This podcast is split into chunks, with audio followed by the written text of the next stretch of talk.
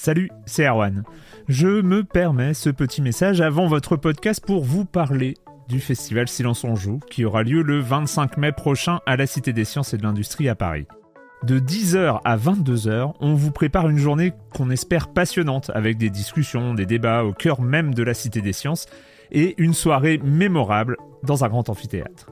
La billetterie est ouverte, le lien est dans la description des derniers épisodes et vous trouverez aussi un lien vers la programmation. C'est 20 euros pour la journée et la soirée, et si vous voulez juste passer nous voir en journée, il suffit d'une entrée classique pour la cité, c'est 13 euros tarif plein avec éventuellement des réductions. C'est la première fois qu'on organise un truc pareil et on espère vraiment que vous répondrez présente et présent. En tout cas, nous, on a très envie de vous croiser de rencontrer celles et ceux qui nous écoutent chaque semaine. Rendez-vous donc le 25 mai et je vous laisse avec votre épisode de Silence en joue ou de la bande-annonce ou de Gâchette gauche ou de Dans la boucle. Enfin bref, bonne écoute. Mom deserves the best, and there's no better place to shop for Mother's Day than Whole Foods Market. They're your destination for unbeatable savings, from premium gifts to show-stopping flowers and irresistible desserts. Start by saving 33% with Prime on all body care and candles. Then get a 15-stem bunch of tulips for just $9.99 each with Prime. Round out Mom's menu with festive rosé, irresistible berry chantilly cake, and more special treats. Come celebrate Mother's Day at Whole Foods Market. Silence en joue, Erwan Cario, bienvenue dans Gâchette gauche.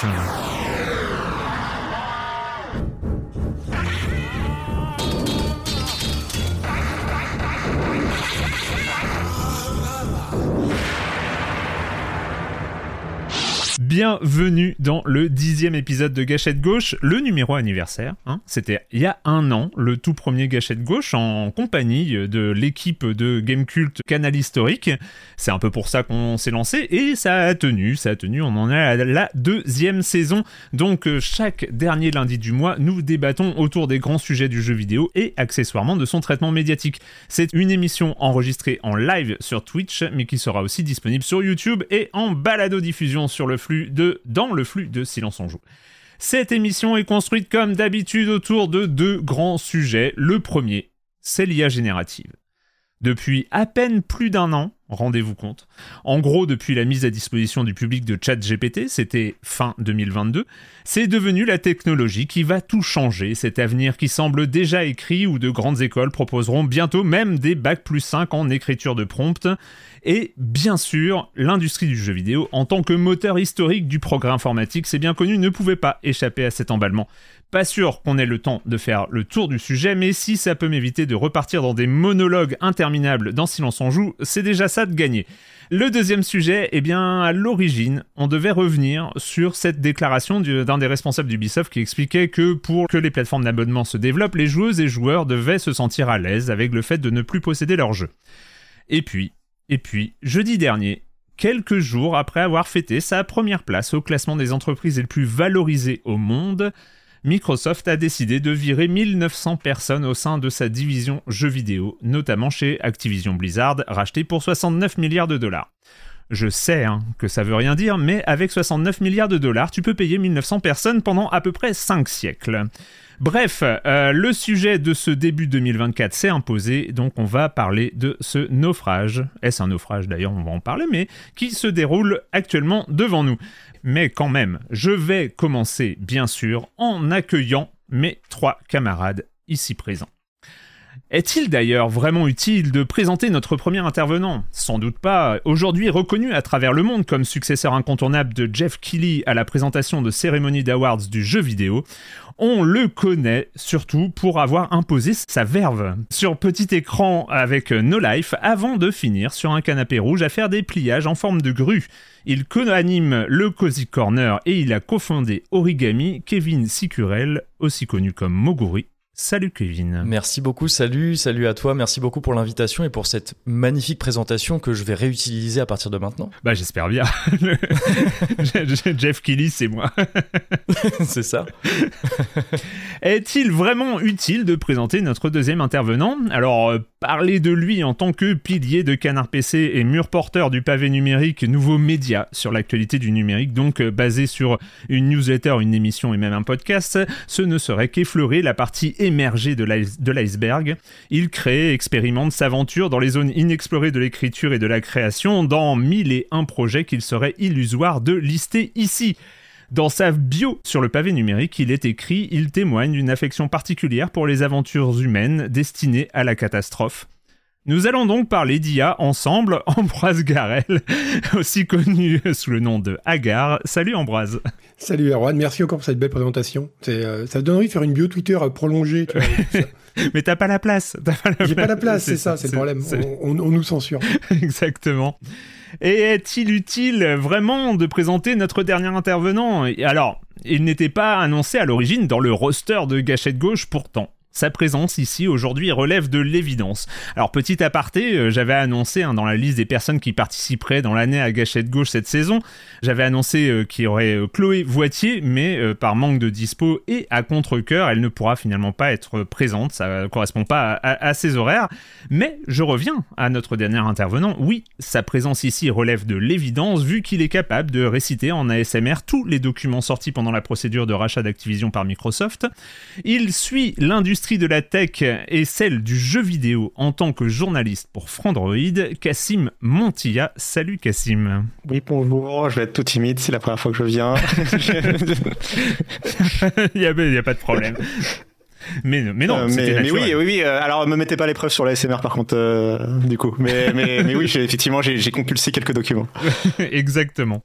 Donc on va commencer, euh, chers amis, on va commencer avec euh, le tout premier sujet. Alors j'ai mis le jeu vidéo prompt à s'emballer. C'est donc euh, un sujet autour de l'intelligence artificielle, plus particulièrement parce que c'est vraiment le sujet tendance en ce moment, ce qu'on appelle l'IA générative. mais en introduction, en fait, j'ai trouvé qu'il y avait un, truc assez marrant d'une sorte de lien très très fort entre le domaine de l'intelligence artificielle d'une manière générale et le jeu vidéo. Soit des, liens très forts et très proches, soit des liens un peu distants, mais quand même très très importants.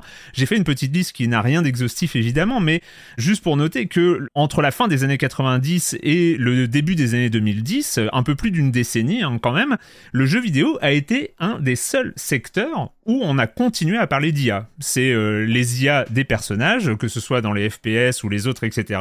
Les IA dans le jeu vidéo, c'était vraiment le seul secteur où on parlait d'IA parce que l'IA s'était terminée de toute façon depuis la fin, depuis Deep Blue et, euh, et tout ça, plus personne n'en parlait.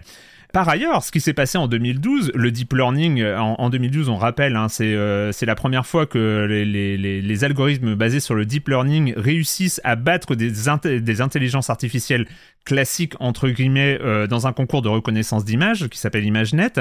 Ces IA de deep learning n'ont réussi à le faire que grâce à une puissance de calcul généralement dédiée aux jeux vidéo, à savoir les GPU, notamment venus de Nvidia. Bon, après, ça a aussi servi à la crypto, comme quoi on serait peut-être plus tranquille sans jeux vidéo, mais ça, c'est un autre sujet. Ensuite, d'ailleurs, Nvidia, donc, qui a quand même grossit euh, grâce, euh, grâce à son importance industrielle euh, pour le, pour le jeu vidéo et pour la 3D, c'est devenu un des plus grands acteurs de l'intelligence artificielle par son importance hardware, notamment.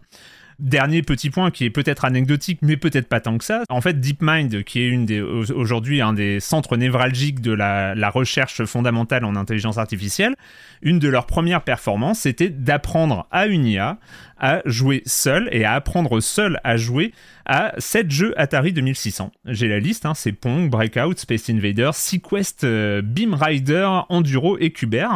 Et c'est euh, une de ces performances-là d'ailleurs qui avait euh, motivé Google à racheter DeepMind. Donc en fait, il y a vraiment un lien historique entre, le sujet, de, l'intelligence artificielle et de l'IA. Mais on va parler de quelque chose de plus récent, c'est l'IA générative. Quand j'ai dit que ça fait à peine plus d'un an, je ne pense pas que j'exagère.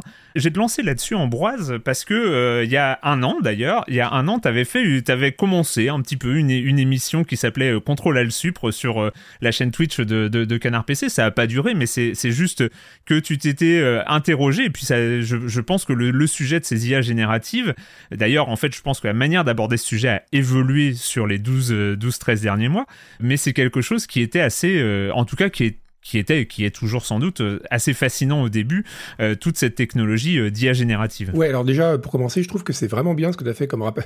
On va partir dans les digressions. Mais vas-y, vas-y. que, que le fait de faire un rappel historique entre IA et jeux vidéo, c'est vraiment très intéressant parce que même si c'est des choses très très différentes, a priori, quel lien entre le fait que les GPU servent à faire de la génération d'images et le fait qu'on ait utilisé le terme IA euh, ça montre qu'il y a quand même un historique assez fort entre hmm. les deux parce qu'il y a une recherche un peu de la même chose.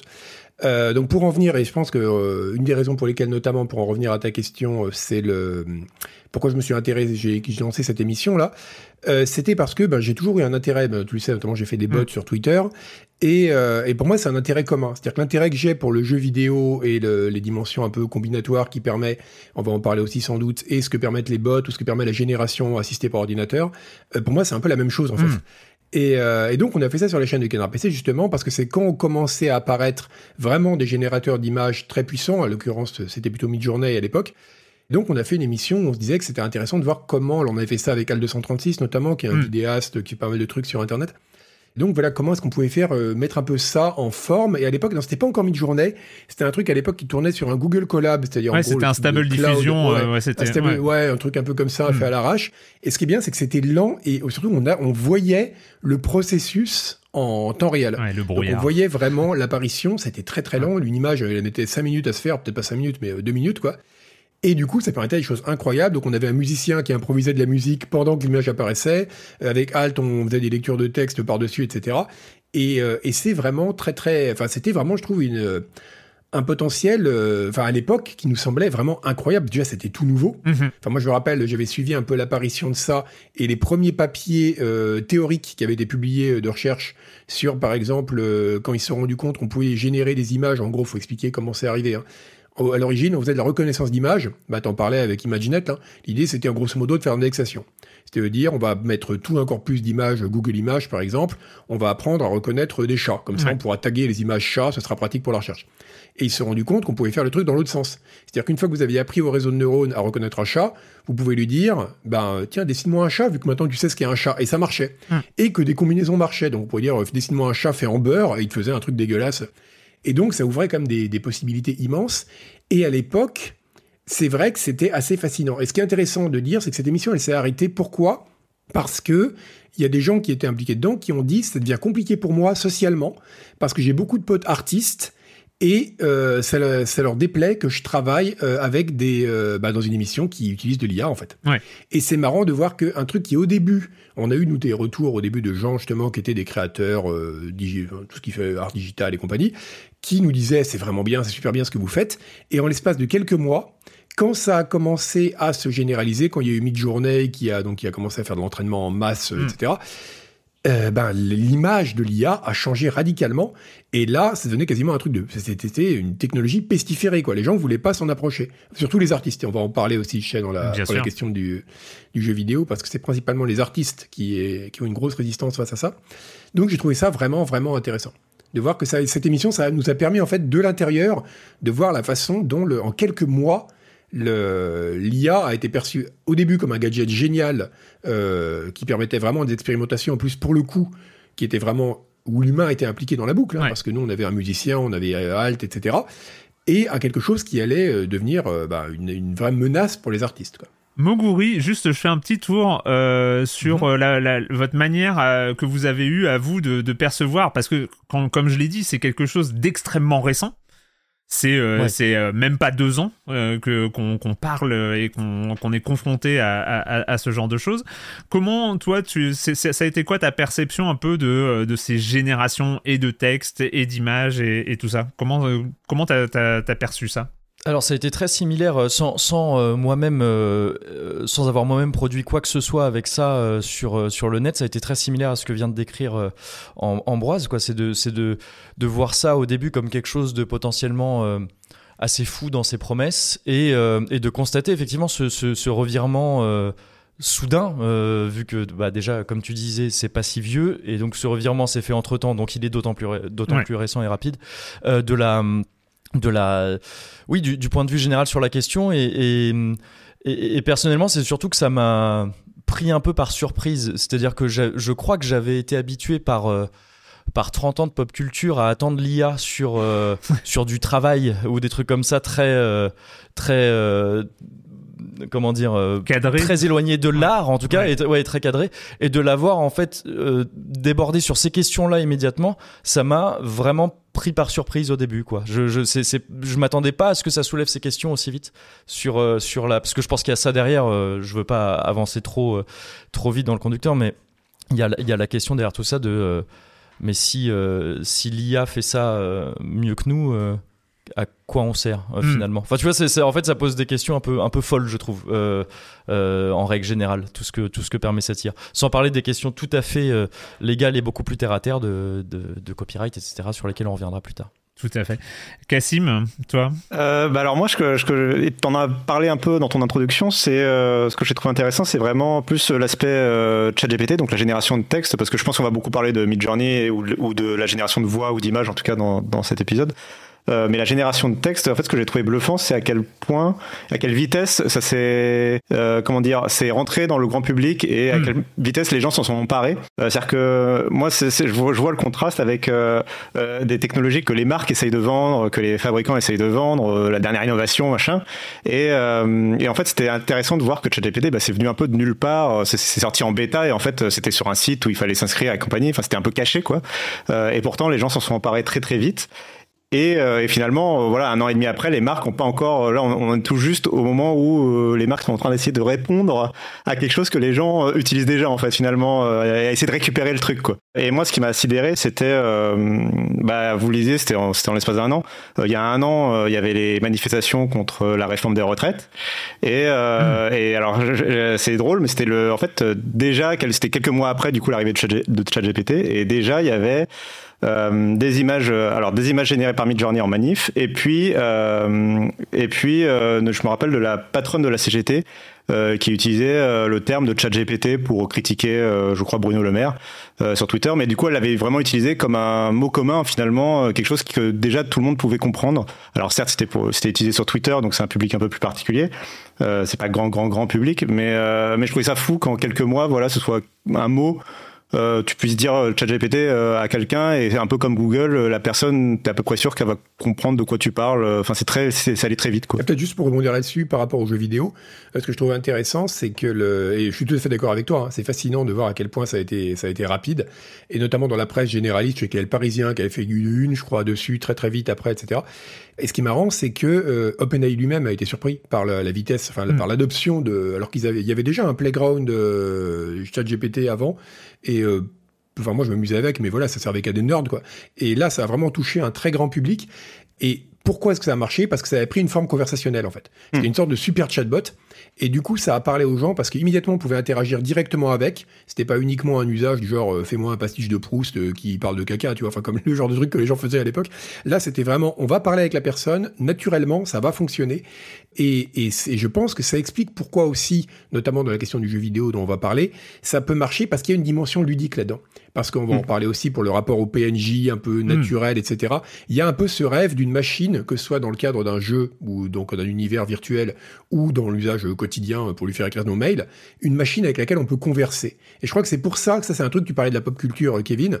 Alors c'est vrai qu'on l'a, euh, la, la, pop culture, l'art s'intéresse depuis très longtemps à l'IA. Enfin, je veux dire l'art, euh, on va dire l'art euh, des, des biennales, quoi. Mm. Mais le, là, la pop culture ne s'est pas trop intéressée à la dimension artistique de l'IA, mais elle, par contre, le rêve de l'IA enfin de la machine avec laquelle on peut parler, ça c'est un truc, ça existe depuis Star Trek, quoi. Et je crois euh, que ça, comme ça correspondait un peu à un fantasme, c'était immédiatement compréhensible, bah les gens sont tombés dedans. Et ça s'approche de l'usage qu'on peut en avoir dans le jeu vidéo. Mais pour, euh, rebondir euh, rapidement sur ce que disait Kevin tout à l'heure, justement, effectivement, c'est intéressant cette notion aussi de où, l'IA on l'attendait pas en fait. C'est-à-dire que moi, j'ai, ça fait une dizaine d'années que j'entends que euh, l'IA va remplacer l'homme, mais plutôt pour des travaux manuels. On pense euh, par exemple à, la voiture sans chauffeur. Euh, qui va peut-être remplacer Uber, on va dire, dans un temps 2. Enfin, c'est ce genre de, rêve-là, on va dire, ou de fantasme-là, de, de, de, voilà, des robots, quoi, on va dire, et en fait de l'IA qui arriverait par des robots. Et en fait, c'était intéressant de voir ce retournement, à quel point en fait ça allait beaucoup plus vite finalement. En fait, c'est beaucoup plus simple de remplacer de la génération de texte, enfin un, humain qui écrit du texte, on va dire, que euh, technologiquement parlant, j'entends, euh, avec certaines limites, que euh, finalement un humain qui porte un, un objet A vers un point B. ça, c'est très compliqué à faire avec un robot, quoi. Ce qui devrait nous rendre un peu plus humbles, voilà. Ce qui devrait nous rendre humbles, nous autres travailleurs du tertiaire. c'est oui. d'un coup, d'un coup. juste, bah juste j'ai juste envie, bah, tu as parlé, Ambroise, de, de, ce système, un peu de ce fantasme de faire parler les PNJ euh, de manière euh, totalement dynamique et tout ça. C'était au CES au mois de janvier. Alors la démo date d'il y a quelques mois. Je crois que la première fois qu'ils l'ont dévoilé, euh, c'était en mai 2023.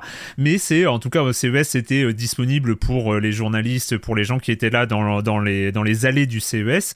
On pouvait discuter avec un personnage de jeu vidéo et il nous répondait en, en temps réel. C'est la démo, euh, vous pouvez aller la voir, c'est Nvidia Ace. Donc euh, Enhance with Dynamic Responses, c'est avec un accent pourri, mais euh, donc Nvidia Ace, donc c'est tout un système qui est fait pour comment dire, concevoir des, des, PNJ avec un background et leur donner une sorte de caractère. Alors c'est rigolo, dans la démo, on voit le, niveau de précision d'un caractère d'un PNJ, euh, c'est euh, une échelle de 1 à 9 sur l'humour, la toxicité, euh, le, fait d'être aidant et puis, et puis le fait d'être sympa, je crois. Enfin, en gros, c'est donc c'est assez, assez basique, mais je pense que c'est des choses qui peuvent, qui peuvent évoluer. Mais on voit que la démo, alors, la démo, on voit que la démo fonctionne. Mais alors c'est assez marrant, qu'est-ce qu'on met derrière le fait de fonctionner aussi? Euh, C'est tout un débat. Euh, vous, avez vu, vous avez vu, je suppose, euh, cette démonstration. Qu'est-ce que vous en avez pensé? Est-ce que c'est, est-ce qu'il y a un effet waouh ou il y a un effet mouais? Ah moi, alors, alors c'était déjà là, c'est un peu plus professionnel, on va dire, mais il y avait déjà depuis un an à peu près, un peu moins, des bricolages, des gens qui avaient commencé à faire des trucs comme ça, des PNJ qui parlaient et bah pour moi, alors moi, euh, on va, on va parler après de tous les défauts de l'IA. Et moi, contrairement à d'autres personnes euh, dans le milieu du jeu vidéo, même dans le journalisme, je suis pas totalement hostile à l'IA et je pense même que ça peut être potentiellement une révolution considérable dans le jeu vidéo.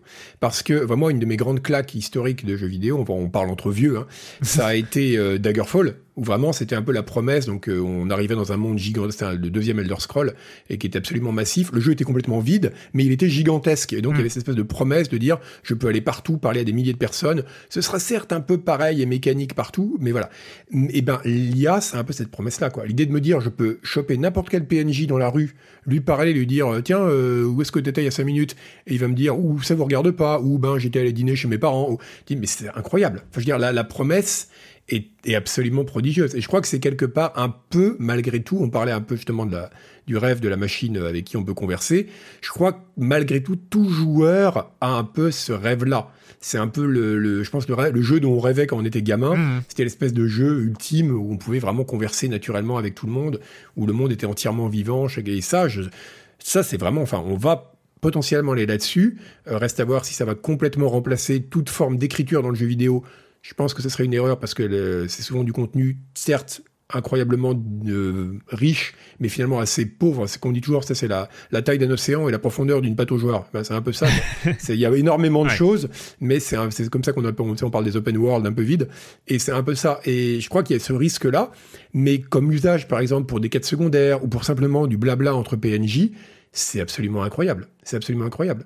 Parce que tu posais la question de savoir est-ce que ça sert de justement d'avoir des PNJ qui parlent de la pluie et du beau temps, euh, parce que finalement c'est vrai que ça n'apporte rien au scénario à quoi que ce soit. Mais je trouve qu'en termes d'effet de réel, comme on dit en littérature, mais c'est fantastique hmm. de dire je passe dans la rue, j'entends des gens qui parlent et euh, bah, d'un coup le monde il paraît crédible quoi.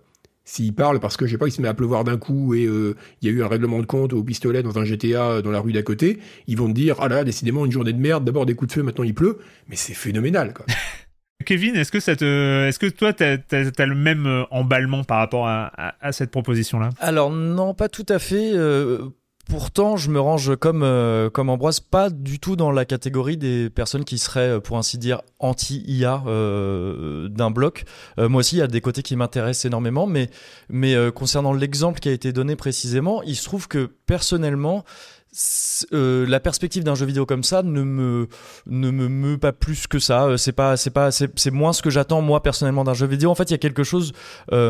Je pense le fait de savoir que ce serait une IA qui a fait ça ferait que soudainement ça m'intéresse beaucoup moins passer la première découverte un peu hmm. waouh effectivement que ce que j'aime bien moi dans le jeu vidéo c'est qu'on me... je suis plutôt de l'école euh, qu'on me raconte une histoire j'aime bien savoir que quelqu'un a, a fait la démarche de, de, placer telle chose à tel endroit tel dialogue à tel endroit. Et c'est ça qui me, qui me plaît, c'est ça qui m'émeut, c'est ça que je recherche en fait. Et donc c'est vrai que la perspective de de l'IA qui serait utilisée autrement que mais en fait en le disant je m'aperçois que c'est peut-être un peu ce que vous voulez dire en bois c'est-à-dire que c'est un genre de décor. C'est-à-dire que s'il s'agit de, de créer si ça reste un décor alors et je pense qu'en fait c'est là qu'est le, le le, la, meilleure utilisation que, en tout cas, j'envisage aujourd'hui de l'IA, c'est comme une espèce d'intermédiaire ou d'ingrédient dans une formule générale qui serait elle-même pilotée par des humains, quoi. Et, euh, et, et, si, si on reste à ce niveau-là, oui, ça peut m'intéresser, mais euh, ouais, la frontière va être peut-être un peu dure à garder, euh, tu vois, entre le jusqu'à quel point on fait intervenir l'IA. Et, etc. Mais, mais, mais moi, c'est vrai que l'idée d'un, l'idée de converser avec une IA, bizarrement, je trouve ça conceptuellement très intéressant, mais je sais que moi, ça m'ennuierait vite, je pense. Hmm. Je pense, ouais. Cassim Ouais, moi je suis, euh, je suis effectivement un peu, euh, un peu dans cet avis-là. C'est-à-dire que la, enfin, moi je vois très clairement la démo qui essaye d'en faire trop. Euh, c'est-à-dire que je pense que très clairement personne n'a envie, notamment de parler à voix haute à un PNJ dans un jeu. Enfin, tu le fais une fois, mais tu te rends, tu te rends vite compte qu'en fait ça peut être très vite ennuyeux. Et de même écrire complètement du texte, par exemple, répondre complètement par du texte à, une IA, voilà. En revanche, et c'est ce que citait un peu Ambroise comme exemple, le jeu vidéo fondamentalement, bah, c'est interactif. Donc ça doit répondre aux, actions du joueur et c'est impossible à l'ère moderne de ou très difficile de faire ça euh, pour des par exemple des lignes de dialogue euh, faites à la voix où euh, tu peux pas préécrire et préenregistrer toutes les lignes de dialogue possibles du monde entier pour répondre à exactement tout ce que va faire le joueur.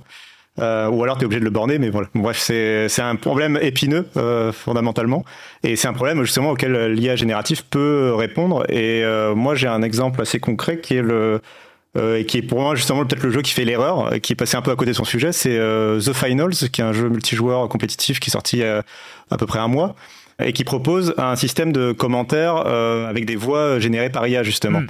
Or, euh, en fait, c'est des, des, lignes de dialogue que quand même les auteurs du jeu ont écrit et juste ils ont fait, ils ont juste euh, fait de l'économie de, de, payer un acteur. En fait, c'est ça la seule utilisation de l'IA générative qu'ils ont fait.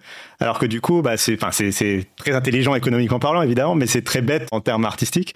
Euh, ce qu'il aurait fallu faire, selon moi, qui aurait pu être intéressant, une utilisation intéressante de l'IA, c'est de faire en sorte que les bah, de générer justement euh, le, le, commentaire directement à la volée en fonction de, de l'action qui est en train d'être réalisée. Euh, bah, l'équipe, je sais pas, je dis une bêtise, mais l'équipe bleue vient de remporter un point d'une façon magistrale. Tu génères un texte qui fait que qui, que ça s'emporte dans le stade, voilà. Donc quelque chose de cet ordre-là que on, tu peux justement pas en tant qu'auteur du jeu écrire à l'avance quoi. Mais oui, c'est vraiment intéressant. Et juste peut-être pour rebondir par rapport à ce que tu disais au début, on parlait, tu disais que le, jeu vidéo a utilisé le terme IA depuis très longtemps. Mm. Mais il y a un truc qui est intéressant avec l'IA, c'est que et encore plus maintenant, le terme est ultra polysémique. quoi. C'est-à-dire que IA, ça veut dire plein de choses complètement différentes. Et, euh, notamment, bah, comme tu dis, euh, il y a des usages très différents de l'IA. C'est-à-dire que ça peut être utilisé pour générer des assets fixes. En fait, on va générer des textures en masse, on va générer des sons en masse, on va euh, se, dispenser d'avoir à payer des acteurs, mais ça reste pour produire un contenu fixe. Donc là, c'est vraiment au moment de la production ou alors c'est utilisé bah, en live pendant le jeu, et là, ça génère du contenu dynamique en fait. Et c'est deux usages complètement différents de ce qui est encore que l'IA générative, parce qu'il y a d'autres types d'IA qu'on appelle aussi comme ça. Donc c'est vrai que ce sont deux approches très différentes. D'ailleurs, c'est ce que Steam euh, maintenant demande aux développeurs. Euh, ils ont revu leur politique d'acceptation des jeux, et c'est les deux rubriques que tu as mis en lumière. Là, c'est vraiment exactement les deux rubriques que Valve aussi a mis pour Steam. Euh, l'IA, utiliser l'IA générative pendant le développement du jeu et utiliser l'IA générative euh, quand tu joues au jeu. Et c'est vrai que c'est très différent, parce qu'autant l'IA génératif, on va en parler, bah ça, ça sera intéressant peut-être d'en parler, euh, parce que, encore une fois, moi, on n'est pas tout à fait d'accord, mais je pense que ça reprend en fait une coupure qui est assez ancienne dans le jeu vidéo, même avant l'IA, entre des gens qui pensent qu'un jeu vidéo, c'est avant tout un support narratif interactif, mais finalement une continuité d'autres supports euh, bah, comme des livres, le cinéma, etc. Et ceux qui pensent qu'un jeu vidéo, c'est avant tout un dispositif et un mécanique, une mécanique en fait. Et moi, je suis plutôt de cette école-là, mais après, chacun son approche.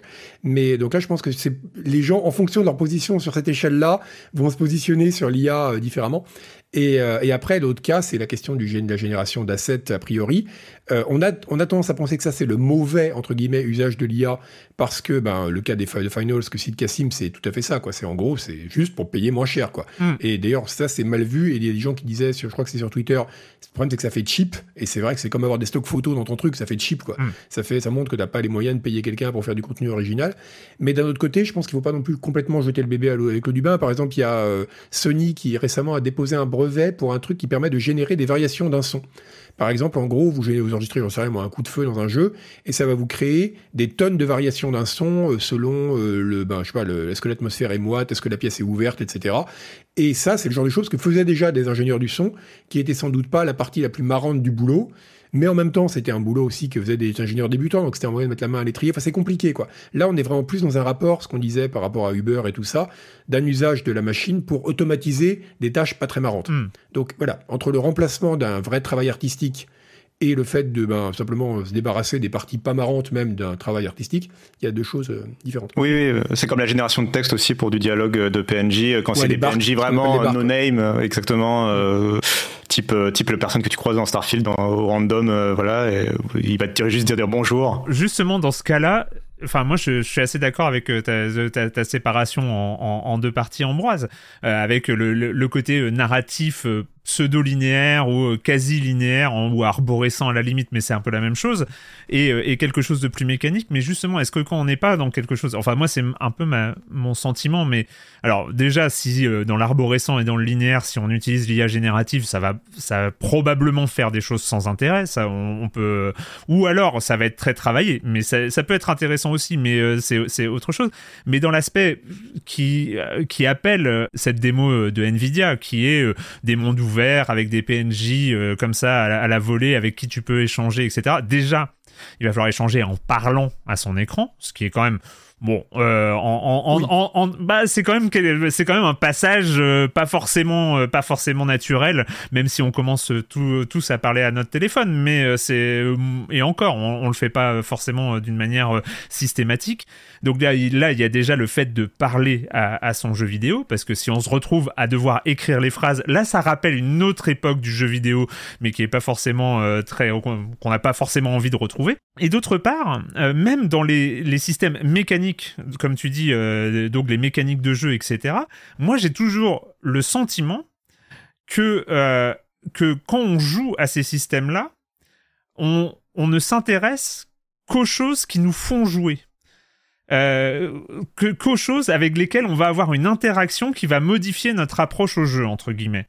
De l'action, une quête, des, choses comme ça, aller d'un point A à un point B, etc. Parler à un personnage sans que mécaniquement notre échange aboutisse à une évolution du jeu, parce que là c'est compliqué, vu que le jeu ne peut pas prévoir ce que va nous répondre l'IA, vu qu'il ne peut pas prévoir ce qu'on va lui demander, euh, j'ai l'impression que mécaniquement, de, fait, on va avoir des choses qui n'auront pas de sens dans les mécaniques de jeu, qui ne seront qu'en termes de décor, mais encore un décor qu'on va oublier. On sait même que, euh, je prends un exemple extrême, mais les joueurs de FPS, ils en ont rien à battre des reflets dans les flaques d'eau. Eux, ce qu'ils voient, c'est des euh, silhouettes en fil de fer où ils visent la tête.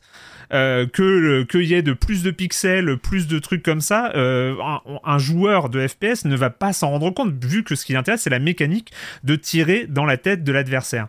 Et, j'ai l'impression que quand, en tant que joueur, les choses qui n'ont pas, qui sont là juste en tant que décor, en fait, on les oublie, en fait. C'est, on n'y fait pas attention. Enfin, c'est, c'est pour ça que j'ai, des doutes dans l'application de ce genre de, choses. En, fait, je pense que c'est quelque chose qui peut être. euh, moi, je vois deux, deux, possibilités là-dedans. Euh, en fait, si, si on se contente effectivement de, de décrire euh, ce, ce personnage un peu fantasmé, enfin ces personnages un peu fantasmés à qui on peut parler naturellement et qui répondent, etc., sans avoir euh, d'influence directe sur le déroulement du jeu, oui, là, on reste dans quelque chose qui est de l'ordre de l'attraction, je pense, et qui, est, qui serait euh, séduisant euh, éventuellement euh, à sa découverte, parce que c'est- bah, c'est quand même passionnant et ça répond, c'est ce que tu disais, je crois, un peu plus tôt, euh, Ambroise, à, à- à un rêve déjà assez vieux dans l'inconscient collectif et dans la pop culture. Maintenant, je pense qu'après, euh, le, si, imaginez un jeu comme ça qui aurait plein de PNJ à qui on peut parler, tout ça. Euh, oui, ça reste du décor et je pense qu'en fait, si ça s'oublie un petit peu, c'est pas forcément, ça ne, ça ne rend pas forcément cette chose inutile. Euh, Il y a des choses qui sont d'autant plus euh, efficaces qu'elles sont oubliées en fait et oubliables. C'est juste que c'est une espèce de fond hmm. de fond de réalité comme ça qui est là et qui ne va pas être un moteur pour le jeu, mais juste un, juste un décor plus convaincant. Même si encore une fois, je disais, c'est pas quelque chose qui personnellement m'anime plus que ça. Je peux en concevoir l'intérêt. Euh, je peux en concevoir l'intérêt. J'en ai, l'impression en tout cas. Ouais, bah pour, pour, enfin, je suis assez d'accord avec ce que tu viens de dire. En fait, j'ai un peu en tête les, euh, les livres dans Skyrim qui, alors effectivement, des, fois servent à quelque chose parce qu'ils t'apprennent un skill, mais la plupart du temps, c'est des livres un peu de l'or de, de, remplissage. Et en fait, en réalité, dans les trois pages, et je pense qu'il y a beaucoup de joueurs qui qui se enfin, qui ouvrent le livre, voient que ça sert à rien, referment et, et passent à autre chose. D'autres seront intéressés par le lore et iront le lire à, à fond. Mais voilà, il y, en a un peu pour tout le monde. Et en, fait, c'est assez immédiat de penser. Euh, euh, finalement, c'est pour ça que j'ai l'impression que l'analyse que faisait Erwan, euh, tu vas rendre très triste Todd Howard parce que j'ai l'impression que c'est tout ce que tu as décrit, c'est exactement ce qu'il veut faire dans ses jeux, dans, en tout cas dans la, la recette Bethesda de d'avoir des mondes le plus complets possible, le plus large possible, même s'il y a des choses qui récompensent pas forcément le joueur derrière. Après, c'est une intuition qui sera peut-être totalement démentie par la réalité dans quelques mois ou quelques années. Hein. C'est, mais j'ai, je sais pas. Bah, je pense que non, je pense que tu as raison, mais que c'est, tu fais un peu une généralité d'un certain type de joueur. C'est clair qu'il y a des joueurs qui, quand ils jouent à un FPS, pour reprendre ton exemple, ils voient, ils cherchent juste à optimiser leur trajectoire et leur tir, et comme les gens à l'époque de Quake 3 qui coupaient toutes les textures pour avoir des machins faciles à voir et à viser. Euh, Ceux-là, ils existent. Et ils existent dans tous les types de jeux. Ben, c'est les gens, comme dit Cassim, qui ouvrent un bouquin dans Elder Scroll, ils font, oh, ça sert à rien, ils le reposent et ils, vont euh, chasser du Daedra, quoi. Mais, euh, mais je pense que c'est déjà, c'est pas tous les joueurs. Les gens, les joueurs ont un rapport différent au jeu. Mm-hmm. Et je pense que même si on considère que dans le jeu, il y a l'essentiel et l'accessoire, et euh, eh bien, l'IA peut être quelque chose qui apporte quelque chose justement à l'accessoire.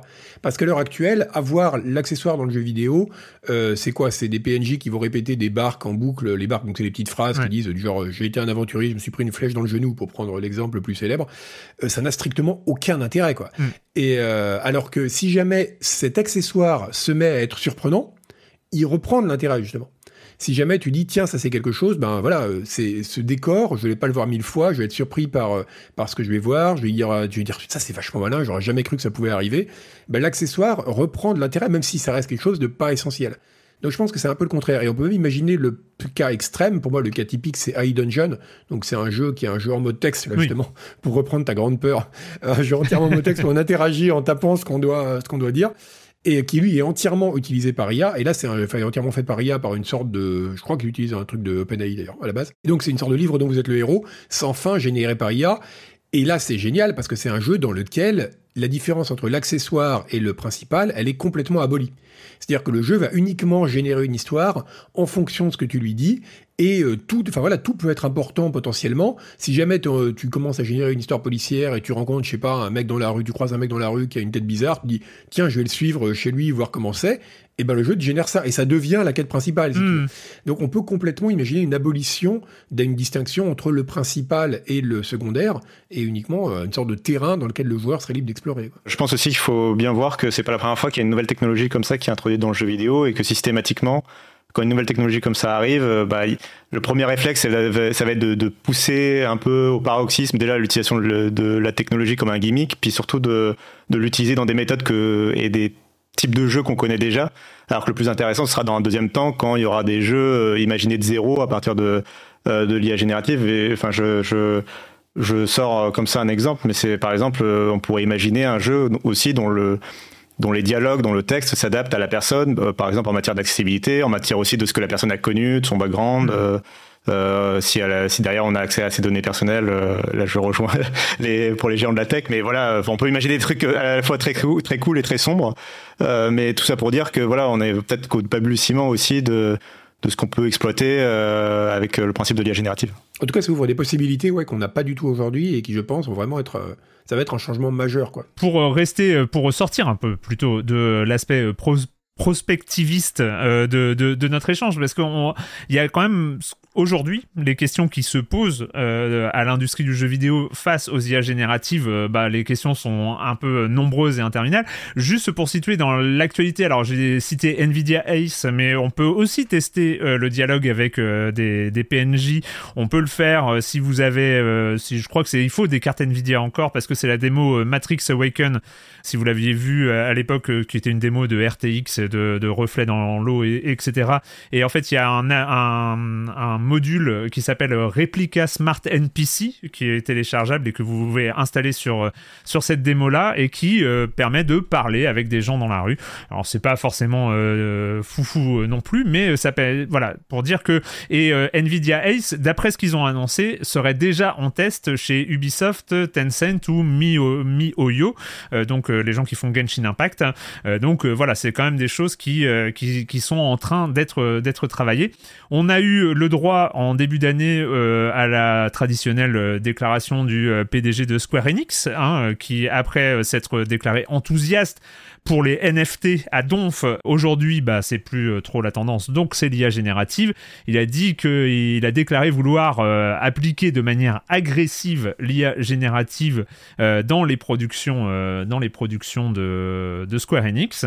Euh, peut-être pas toutes, mais en tout cas, ce qui est intéressant, c'est que Square Enix, en, au premier semestre 2023, avait, euh, avait mis en téléchargement euh, une démo du The Portopia Serial Murder, Murder, Case, donc qui était un des premiers VN de l'histoire, si je me rappelle bien, mais là, alimenté par l'IA générative, qui, ce qui aboutit à un des jeux les plus mal notés de Steam au final, mais ça revient peut-être à ce que tu disais tout à l'heure, Ambroise, cette espèce de rejet épidermique euh, de, de l'IA générative en ce moment. Euh, juste pour euh, terminer, tu, tu, l'as cité Ambroise, mais euh, sur les barques, ça m'a fait penser à ça des, des, PNJ. Il y a quelque chose a priori qui est en développement. Est-ce que c'est utilisé ou pas? On ne sait pas, mais en tout cas ils ont présenté une vidéo. C'est AI Ghostwriter, qui est un soft chez Ubisoft qui utilise l'IA générative, mais alors qu'il utilise, alors eux c'est une utilisation, c'est c'est pas à la volée, c'est pas à l'intérieur du jeu, c'est pour aider entre guillemets les les, les écrivains, enfin ceux qui écrivent les, dialogues à faire des plus de variations sur, euh, sur leurs répliques. D'après la démo qu'on voit dans la vidéo, c'est euh, ils mettent comment ça va et puis euh, l'IA peut leur générer plus de phrases et puis eux ils peuvent la modifier, etc. Ça d'ailleurs, s'ils ont juste des, barques à faire, ChatGPT le fait très bien. Hein. Je le dis pour hmm. aider Ubisoft. ChatGPT est, très pas bon la pour peine de faire. c'est ça. c'est pas la peine de vous fatiguer. Enfin, je trouve ça intéressant parce que là on, on voit vraiment ce que peut représenter l'IA comme vraiment simple aide et le, côté vraiment, on a le, il y a cette peur de l'IA et ce rejet épidermique dès qu'on parle de, de j'ai l'impression, enfin principalement quand on parle de, de création artistique, euh, en tout cas reconnue comme artistique, et pourtant là on voit qu'en fait il s'agit juste de d'aider des gens à réaliser des tâches un peu monotones plus vite et plus efficacement. Et euh, peut-être que si on arrivait à considérer cette utilisation-là, y compris dans les domaines artistiques, alors peut-être qu'on pourrait avoir moins peur. Enfin, peut-être qu'on pourrait être moins perturbé à l'idée euh, d'utiliser ces IA-là. Euh, maintenant, euh, je crois que la question qui se pose dans ces cas-là, c'est toujours que, oui, on a vu ces cas où l'IA est utilisée uniquement pour, ben, pour faire des économies, et c'est ça qui fait peur. Mais, mais je trouve que l'IA en tant que béquille, en tant qu'outil qui aide, qui aide quelqu'un, y compris dans des domaines artistiques, c'est plus inoffensif, je pense. Bah après, tout dépend si tu l'utilises comme un outil ou comme un substitut. Et je pense que le problème aujourd'hui, on va peut-être en parler, c'est qu'il y a, au-delà même du jeu vidéo, hein, notamment dans les arts graphiques, ça on va en parler peut-être après pour les, droits d'auteur et choses comme ça. Mais il y, a y a, y a à mon sens un vrai, euh, il y a un peu une tendance à jeter le bébé avec l'eau du bain que je peux comprendre parce que je serais dessinateur à l'heure qu'il est, j'aurais vraiment, vrai, surtout les gens qui font de l'illustration, hmm. notamment, euh, parce qu'il y aura toujours un marché pour acheter des trucs faits par des êtres humains, c'est une valeur ajoutée, mais pour les gens qui font de l'illustration dans des livres de jeux de rôle ou des choses comme ça, par exemple, ouais, là, il y a clairement une menace énorme pour, pour leur travail et je comprends qu'ils soient mécontents. Mais il faut pas non plus jeter le bébé avec l'eau du bien, parce que je pense que l'IA, euh, est un peu justement être un outil extrêmement intéressant à la fois pour se débarrasser de tâches, bah, comme tu disais, pour les barques ou pour les, on parlait des sons là, de les variations des sons, des choses comme ça, et euh, ça peut aussi être un outil simplement pour créer de nouvelles formes euh, mm. artistiques. Et ça, je trouve ça dommage que des artistes aujourd'hui aient un peu tendance à dire c'est pas euh, c'est pas de l'art, c'est fait par des machines, ça demande aucun talent. Ça montre quand même que c'est des gens qui, enfin, c'est triste parce que c'est, enfin, on a l'impression que tout le débat sur la définition de l'art, qui a quand même beaucoup évolué au cours du XXe siècle, est complètement passé à la trappe et mm. qu'on revient à des débats sur la photographie ou des choses comme ça. Et euh, alors que non, il y a, y a un vrai, euh, il y, a vraiment le moyen d'utiliser l'IA pour créer des choses, euh, pour créer du sens, pour créer des intentions artistiques qui n'existaient pas avant, quoi. Et ça, je trouve ça dommage. Après, bon, il y a la question des droits d'auteur, et ça, c'est autre chose. Il y, a quelque chose d'assez révélateur, enfin que je trouve du moins intéressant là-dedans, et tu, tu l'avais mis, hein, euh, c'était c'est une, enquête, je crois, qui a été réalisée sur les la manière qu'avaient les différents secteurs du jeu vidéo à d'accueillir l'IA, et donc on voit que les domaines artistiques ont plutôt tendance à en avoir peur mais que par exemple des développeurs en ont beaucoup moins peur et l'accueillent beaucoup plus avec beaucoup plus de enfin je sais pas ils en ont moins peur. Et ça ça peut paraître bizarre dans le sens où euh, des développeurs sont peut-être aussi, voire plus inquiétés par le potentiel de l'IA que, que des artistes.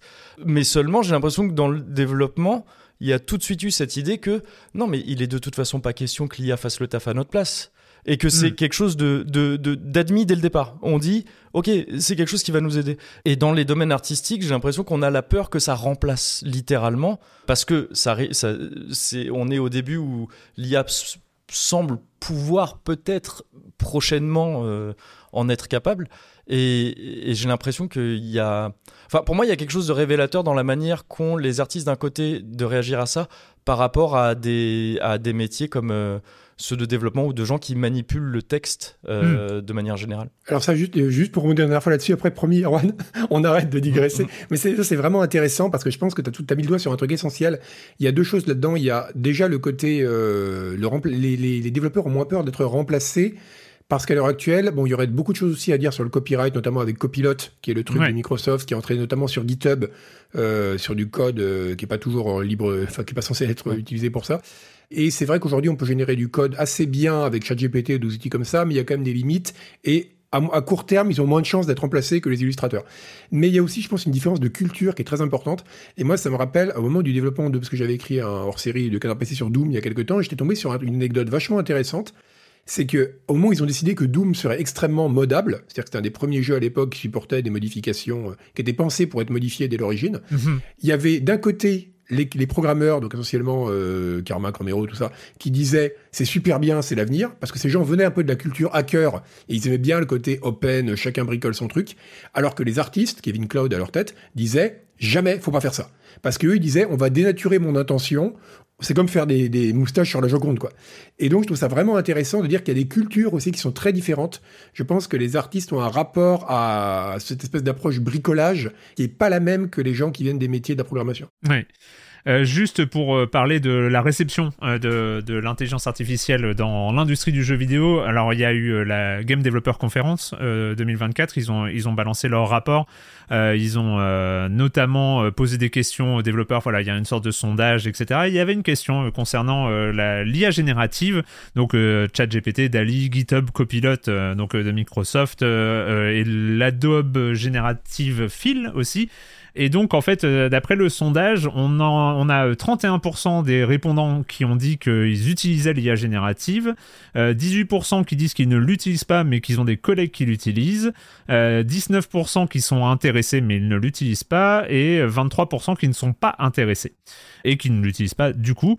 alors, ce qui est intéressant, donc déjà, il y a quand même, on a ce, chiffre de 31% qui disent qu'ils utilisent l'IA, mais ils ont demandé, donc la GDC a demandé euh, euh, sur quel secteur en fait était utilisé. Et alors c'est assez rigolo parce que c'est pas forcément les secteurs qu'on attend. Euh, c'est que à 44% c'est business et finance, 41% c'est tout ce qui est community management, marketing et RP. Et puis arrive en troisième position donc la production et team management. Donc là c'est pour le coup c'est les chefs, les, chefs de projet, etc. Ensuite, là, c'est l'utilisation de copilote à 25% par, euh, sur la programmation. Hein, euh, tous, les outils, tous les aides. Il faut savoir aussi que l'IA générative est utilisée en programmation euh, vraiment en tant qu'outil on, est rarement sur euh, développe-moi un moteur de jeu. Enfin, c'est pas ça qu'on c'est pas ça le prompt initial qu'on balance à copilote. Euh, c'est euh, développe-moi un, algorithme qui trie les éléments de tel, voilà. Enfin, c'est, on est sur, sur, sur des demandes de base. C'est des, vraiment des outils. Ils se servent en tant qu'outil.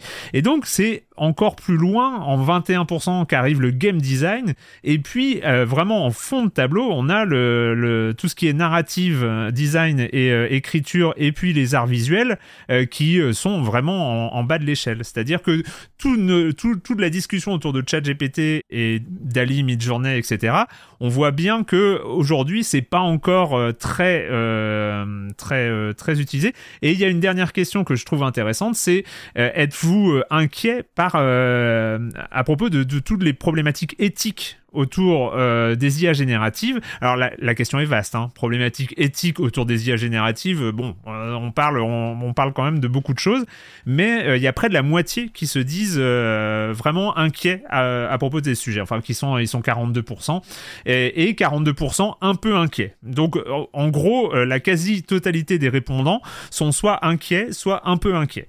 donc, on, voit bien que il y a, y a quelque chose il euh, y, a un rejet en fait euh, vraiment là-dessus, alors que l'utilisation commence à s'installer. C'est assez marrant. c'est souvent comme ça que les, choses s'installent. En fait, j'ai l'impression maintenant, c'est euh, si c'est pratique, l'usage fera foi et, ce sera utilisé malgré les éventuelles craintes. Enfin, tu vois, on a peur de quelque chose. On a régulièrement, j'ai l'impression depuis plusieurs années, peur de certaines choses jusqu'à ce qu'en fait elles soient là dans la vie de tous les jours qu'on les utilise et qu'on finisse par les oublier un petit peu, quoi. Enfin, j'en ai l'impression en tous les cas. Et je pense que ça pourrait être la même chose avec l'IA. Après, il y a quand même le problème euh, qui est la question, et là, même moi qui suis quand même pro-IA plutôt, en tout cas dans ce genre d'usage, euh, il y a le très très gros problème qui est le problème des, de, du droit d'auteur pour les corpus d'entraînement. Et ça, on a parlé brièvement là pour Copilote, mais c'est vraiment, vraiment très, très vrai pour la génération d'images en particulier, que ces, images, enfin ces, générateurs sont nourris par des images qui ont été récupérées sur Internet en masse au mépris des droits d'auteur. Euh, c'est un très très gros problème parce que là, euh, là pour le coup, alors autant sur plein de points, on peut se poser la question de dire quel usage, est-ce que c'est, ça fera des choses intéressantes ou pas, c'est assez complexe. Autant là, euh, là il y a aucun c'est évident, d'ailleurs c'est en train de commencer, hein, qu'il va falloir que les choses se règlent devant les tribunaux, parce qu'actuellement il y a une sorte de flou, parce que c'est pas vraiment du vol, mais c'est pas non plus vraiment de l'inspiration, hmm. comme on pourrait dire, oui, mais je, me suis inspiré de tel artiste parce que je suis un être humain, une machine ne fonctionne pas de la même façon. Donc il y a vraiment un très très gros problème à ce niveau-là, et là il va falloir, enfin on, on a eu ça encore récemment dans d'autres domaines, avec euh, ce matin avec 404 euh, Médias qui a publié un article sur la, concernant le, le, le vol et le remix d'articles de presse. Euh, c'est vrai pour les artistes, c'est vrai pour les journalistes, c'est vrai pour tout il y a un problème de, copyright. En fait. Là, le problème du copyright doit vraiment être réglé. Après, ça ne veut pas dire qu'il n'y a pas, dans le journalisme comme ailleurs, un usage pour lire. Mais, le, mais la question de l'entraînement, c'est vital. Il faut, il faut. Euh, sachant, sachant, juste, je, rebondis, sachant que ça va, à mon avis, plus loin. C'est que euh, ce que signale 404, c'est assez intéressant. Alors, c'est un peu une digression, excusez-nous, par rapport au sujet réel du jeu vidéo de l'IA, mais c'est que dit 404, c'est que euh, grosso modo, les IA génératives qui sont capables d'écrire du texte aujourd'hui sont capables de résumer. Euh, des articles. C'est-à-dire que il voit un article de 404, donc le, ce, ce, ce, site d'investigation euh, sur euh, assez généraliste, etc. et ben en fait ils vont lire, ils vont demander à des IA génératives de lire du texte et de d'écrire, de copier, de paraphraser cet article pour en créer un nouveau. Et pas que un, deux, trois, quatre, cinq, six, sept, huit, cent, mille nouveaux textes qui vont, et ils vont inonder le web avec l'enquête euh, paraphrasé qui a été réalisé par un humain. Et donc, en fait, les IA n'ont pas besoin d'être entraînés sur l'enquête. Euh, le système lit, et c'est le fait d'être entraîné sur le reste des textes qui permet aux IA de générer des, euh, des paraphrases, des copies, euh, des, des, des, copies de, euh, de, de ce texte-là. Aujourd'hui, on sait que Midjourney et les autres sont entraînés sur les dessins de tel artiste, où en plus le, le, nom de l'artiste est dans les tags. donc, c'est entraîné vraiment avec toutes les datas et dessine-moi dessine-moi un personnage façon boulet, et ben hop, elle va te dessiner un personnage façon boulet et tu lui demandes ce que tu veux, etc. Parce que ça a été entraîné sur ces databases-là.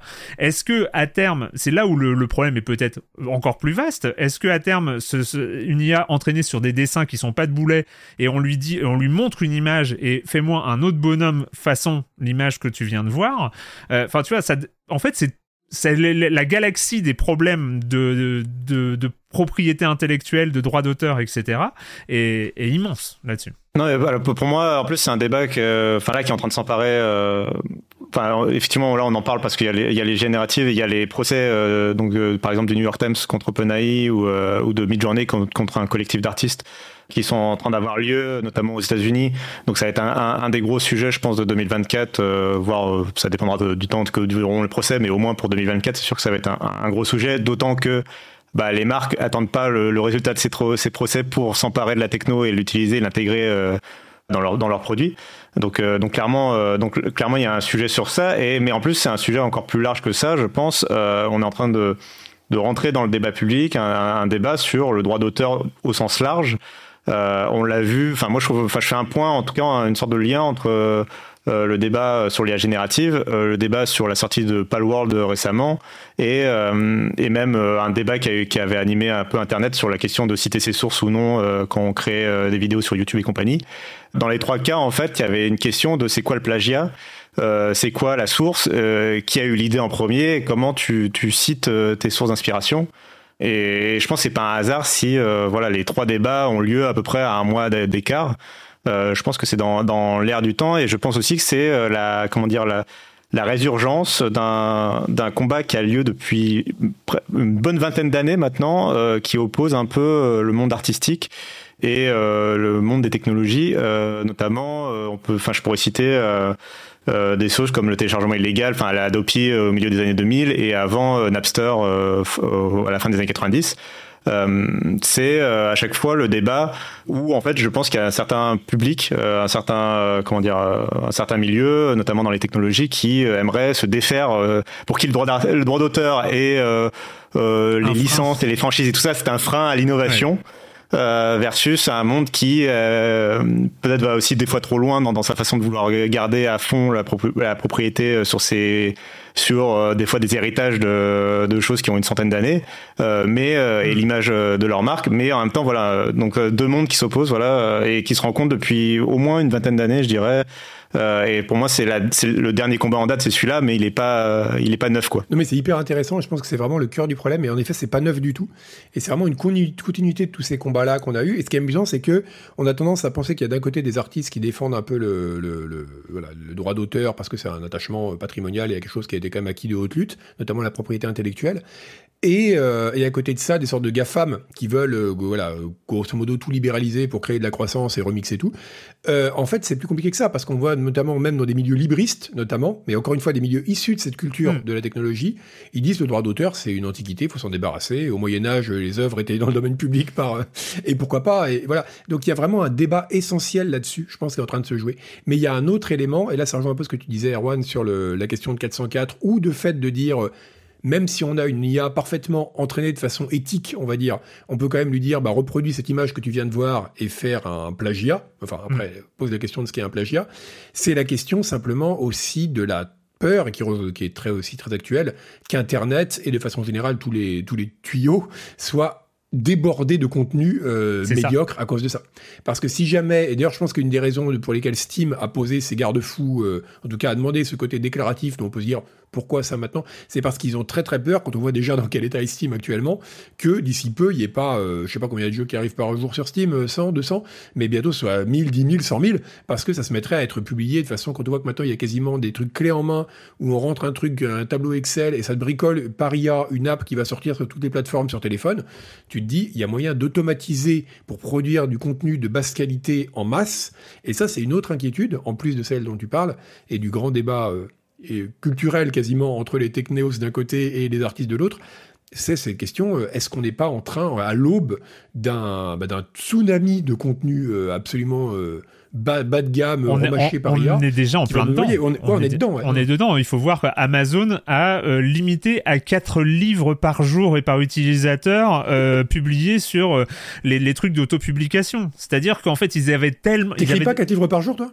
Non, enfin j'essaye, mais j'en suis à trois et demi. Mais euh, c'est euh, non, ce que je veux dire, c'est qu'on est à ce genre de décision absurde qui est euh, ouais, vous êtes gentil avec vos, mais ça veut dire que toute la plateforme d'autopublication d'Amazon est morte déjà. C'est-à-dire que, bon, je me demande s'il y avait des gens qui, se, qui allaient naviguer en, en, espérant trouver la pépite dans tous les livres autopubliés sur Amazon avant l'IA, mais là, aujourd'hui, on ne peut plus parce qu'il y a euh, des milliers et des milliers de livres chaque heure hein, qui arrivent qu'il y a des systèmes de génération automatique. Et euh, vu qu'on en est au début et vu qu'on a des gens comme euh, Zuckerberg et tout ça qui ont envie de mettre des milliards et des milliards à mettre des, des fermes de serveurs partout dans le monde pour générer des trucs, le truc, c'est que euh, effectivement, on ne sait pas si un jour, euh, aujourd'hui, il n'y a rien qui technologiquement l'empêche, on n'aurait pas un générateur de jeux vidéo à prompt. Mmh. C'est-à-dire, euh, crée-moi un jeu de survie qui copie les Pokémon.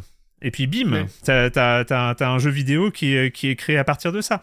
Et, et ça peut arriver. Et le truc, c'est une sorte de pollution de l'attention et euh, on voit aujourd'hui que euh, ce qu'explique l'article de 400 encore une fois, c'est que l'internet aujourd'hui n'est pas préparé en tout cas plus le web que l'internet, euh, la recherche, l'indexation et, ce genre de choses. Et nos usages, personne n'est prêt euh, à, à, ce genre de, à ce genre de déferlement en fait. Et pourtant on fonce dedans avec les moteurs de recherche qui de plus en plus se reposent sur l'IA, etc. Ce qui fait qu'on va arriver dans une sorte de bouillie informationnelle. Bon là on sort un peu du cadre du jeu vidéo, même si c'est lié, toute la création euh, de quelque forme que ce soit est concernée aussi, hein, qui je pense, enfin on n'imagine pas dans quel état ce sera dans quelques années. Hein. Non. Pour accrocher aux jeux vidéo, il y a et rajouter ça à l'élément que je posais tout à l'heure sur le côté euh, artiste, euh, artiste versus la tech, qui est un peu bon très très schématique, hein. euh, mais mais c'est enfin l'ambition aussi des abonnements en masse comme comme le Game Pass ou Netflix d'être tout le temps abreuvé en contenu. et donc, enfin, on rentre aussi là-dedans, c'est-à-dire que l'envie de pouvoir produire toujours, toujours, toujours plus. et donc, forcément, l'IA, enfin, peut être très grande facilitatrice potentiellement de, de ça, quoi. Pardon, du coup, Kevin. Non, mais c'est je trouve qu'il y, a un autre euh, sujet qui me semble qu'on n'a pas trop, euh, enfin qu'on a un peu abordé jusqu'ici, mais qui me semble aussi potentiellement très inquiétant. C'est un sujet qui dépasse sûrement euh, le cadre de l'IA, mais qui, le, qui la touche vraiment de plein fouet, mais de manière peut-être un peu sous-jacente, je trouve. C'est les biais d'entraînement de l'IA qui sont pas mm. toujours très évidents qui parce que il y a l'IA telle qu'elle existe, l'IA telle qu'on nous la vend, euh, appuyée sur effectivement toutes ces années de de rêves euh, de pop culture et tout ça, où voilà, on imagine, j'ai l'impression qu'en fait, intérieurement, dans l'inconscient collectif, quand on parle d'intelligence artificielle, ce qu'on imagine, c'est de l'intelligence qui ne serait pas artificielle, justement, qui serait une, véritable intelligence qu'on aurait réussi à créer. Seulement, à l'heure actuelle, et a priori, euh, juste dans, dans, les années qui viennent, euh, jusqu'à preuve du contraire, cette intelligence reste manufacturée littéralement, reste artificielle, en tout cas à la base, dans la manière dont elle est créée, dans la manière dont on la, dont on la nourrit. Et j'ai l'impression que voilà dans l'inconscient collectif ces, ces, ces biais-là n'existent pas parce qu'on essaye un peu de les cacher en fait mm. d'une part pour les raisons de copyright et tout ça mais aussi pour euh, ce que ça peut vouloir dire parce que on peut avoir peur effectivement d'une uniformisation un petit peu euh, si on de, de la médiocrité euh, si par tout, l'abreuvement l'abreuvage facile qu'on pourrait faire mais c'est surtout quelle quelle uniformisation on, on, aurait avec quel biais quelles, quelles sont les idées qui vont être poussées les idées les, les canons esthétiques tout ce qu'on veut. Tout ça j'ai l'impression que on, on, ferme un peu les yeux là-dessus. Enfin non, pardon, il y a plein d'études, il y a plein de, il y a plein de gens qui s'intéressent à ça. Mais dans l'inconscient collectif, j'ai l'impression que c'est moins présent. Et alors que ça me semble être quelque chose de, de, de crucial en fait sur euh, qui entraîne ces IA. Euh, et, et, pour quel à partir de quoi, Et à partir de quoi c'est ça. Mm. Mm. Bah, c'est qu'elle va reproduire, va reproduire de toute façon des biais existants sur Internet. Mais après, en ce qui concerne la consommation massive de contenu, là, les plateformes, etc., j'ai l'impression qu'on n'a pas attendu l'IA pour avoir quelque chose de très formaté et de très médiocre. Ah oui, non, bien sûr.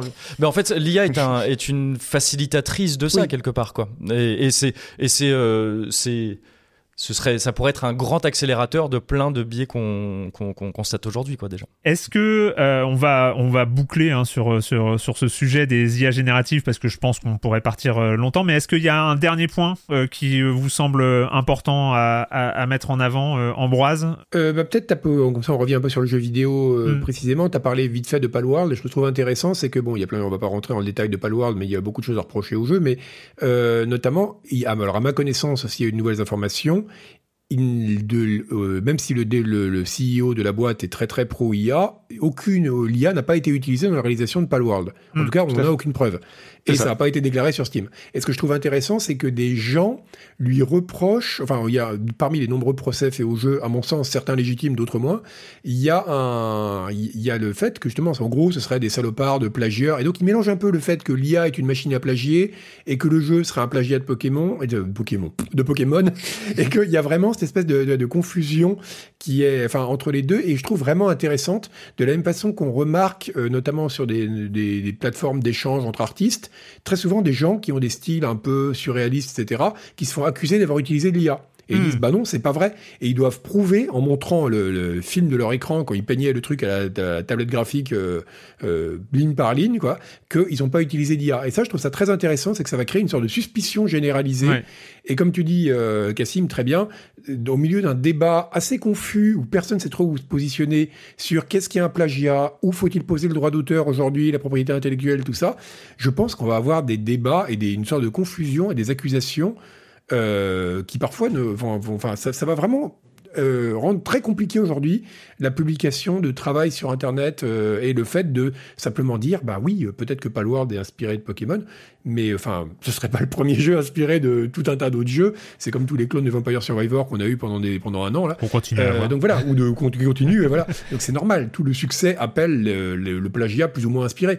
Ça a toujours existé. Donc c'est c'est intéressant de voir le, le- le- ça va obliger les gens à se poser différemment la question de l'inspiration, je pense.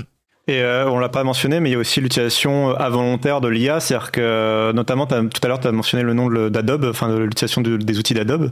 Il y a aussi cette, cette problématique où en fait euh, tu vas Enfin, Adobe maintenant va proposer de plus en plus d'outils euh, qui utilisent de l'IA générative sans forcément le mettre en avant ou le dire comme ça. Hmm. Et finalement, des outils que les graphistes ou les artistes utilisaient déjà, euh, je dis une bêtise, mais euh, un truc comme un détourage automatique, en fait, peut, peut aujourd'hui, alors c'est pas de l'IA générative, mais peut utiliser euh, du machine learning ou, enfin, pour le faire de façon plus efficace. Et, euh, et finalement, c'est de l'IA. Et enfin, tout ça pour dire que euh, du coup, des fois, on va leur faire un procès justement d'utilisation de l'IA sur une œuvre qu'ils ont créée. Ils vont pouvoir dire non, euh, j'ai pas utilisé l'IA pour le faire. Et en fait, euh, en réalité, bah si, peut-être sans le savoir, ils l'ont utilisé. Donc c'est là aussi en plus où il y a des lignes qui vont être un peu brouillées, un peu confuses. Euh, donc euh, ça va pas forcément faciliter le débat non plus quoi. Ouais, je, je, je, c'est ce que j'attends le plus de voir dans les années qui arrivent. C'est que d'un côté, il y a une, on l'a dit et ça semble évident, il y a une, une euh, c'est impératif de légiférer euh, tout ça, mais en ce faisant, il va falloir aussi, je pense, définir une fois pour toutes ce qu'on entend par IA. C'est un terme beaucoup trop vaporeux pour désigner des choses euh, très précises entre lesquelles il faut savoir distinguer parfois. Parce que Mhm. j'ai l'impression qu'il y, a un- il y a un peu ce côté où euh, l'IA est le nouveau truc avant que ce soit dépassé, que ce soit considéré comme quelque chose de normal. Et donc c'est plus de l'IA euh, ce que disait Cassim sur le détourage automatique et tout ça. Les les est-ce qu'au départ de l'autofocus d'appareil photo qui va reconnaître un visage et tout ça c'est c'est pas pas des, fonctionnements euh, similaires qui ont été vendus comme de l'IA à une certaine époque et dont à propos desquels on n'entend plus du tout parler d'IA aujourd'hui. Alors certes j'ai bien conscience que je parle pas d'IA générative là mais justement euh, et, ça reboucle un peu sur ce que tu disais au début aussi Erwan c'est que dans le jeu vidéo, on a parlé d'IA pendant des années et des années pour désigner autre chose, pour désigner des comportements euh, de PNJ et tout ça qui étaient vraiment manufacturés d'un bout à l'autre.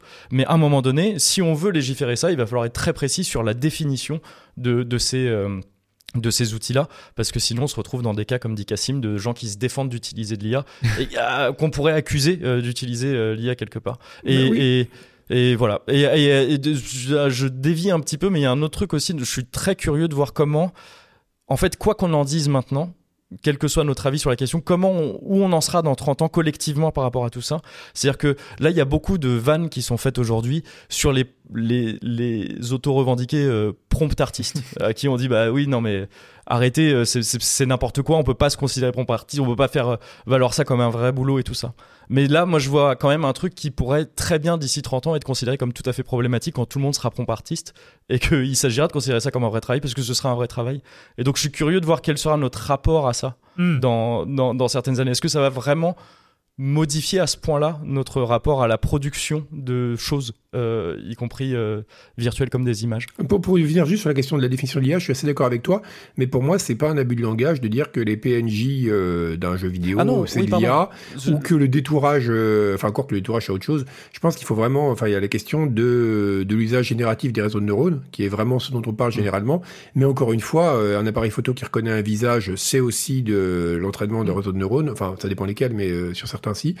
Euh, c'est aussi le cas pour un, donc comme disait Cassim, des détourages assistés par euh, par apprentissage euh, comme ça. Donc c'est, je pense qu'il faut vraiment se poser plus la question de l'intention que de la définition. Mm. Et c'est vraiment essentiel pour savoir si on veut positionner la question un peu sur la question, un niveau éthique, parce que l'outil euh, finalement, la frontière de, de, bon, le mot IA, en effet, il est un peu, il veut un peu dire tout et son contraire, mais le, mais même pour lui, si on reste, on reste vraiment dans une, un type de technologie euh, qui serait en grosso modo les réseaux de neurones, euh, l'usage est tellement euh, varié et va de plus en plus généralisé. Ce sera, c'est comme euh, on parlait à un moment de deep learning et les gens disaient mais arrêtez de dire deep learning, il n'y a plus que ça maintenant, on dit learning simplement quoi.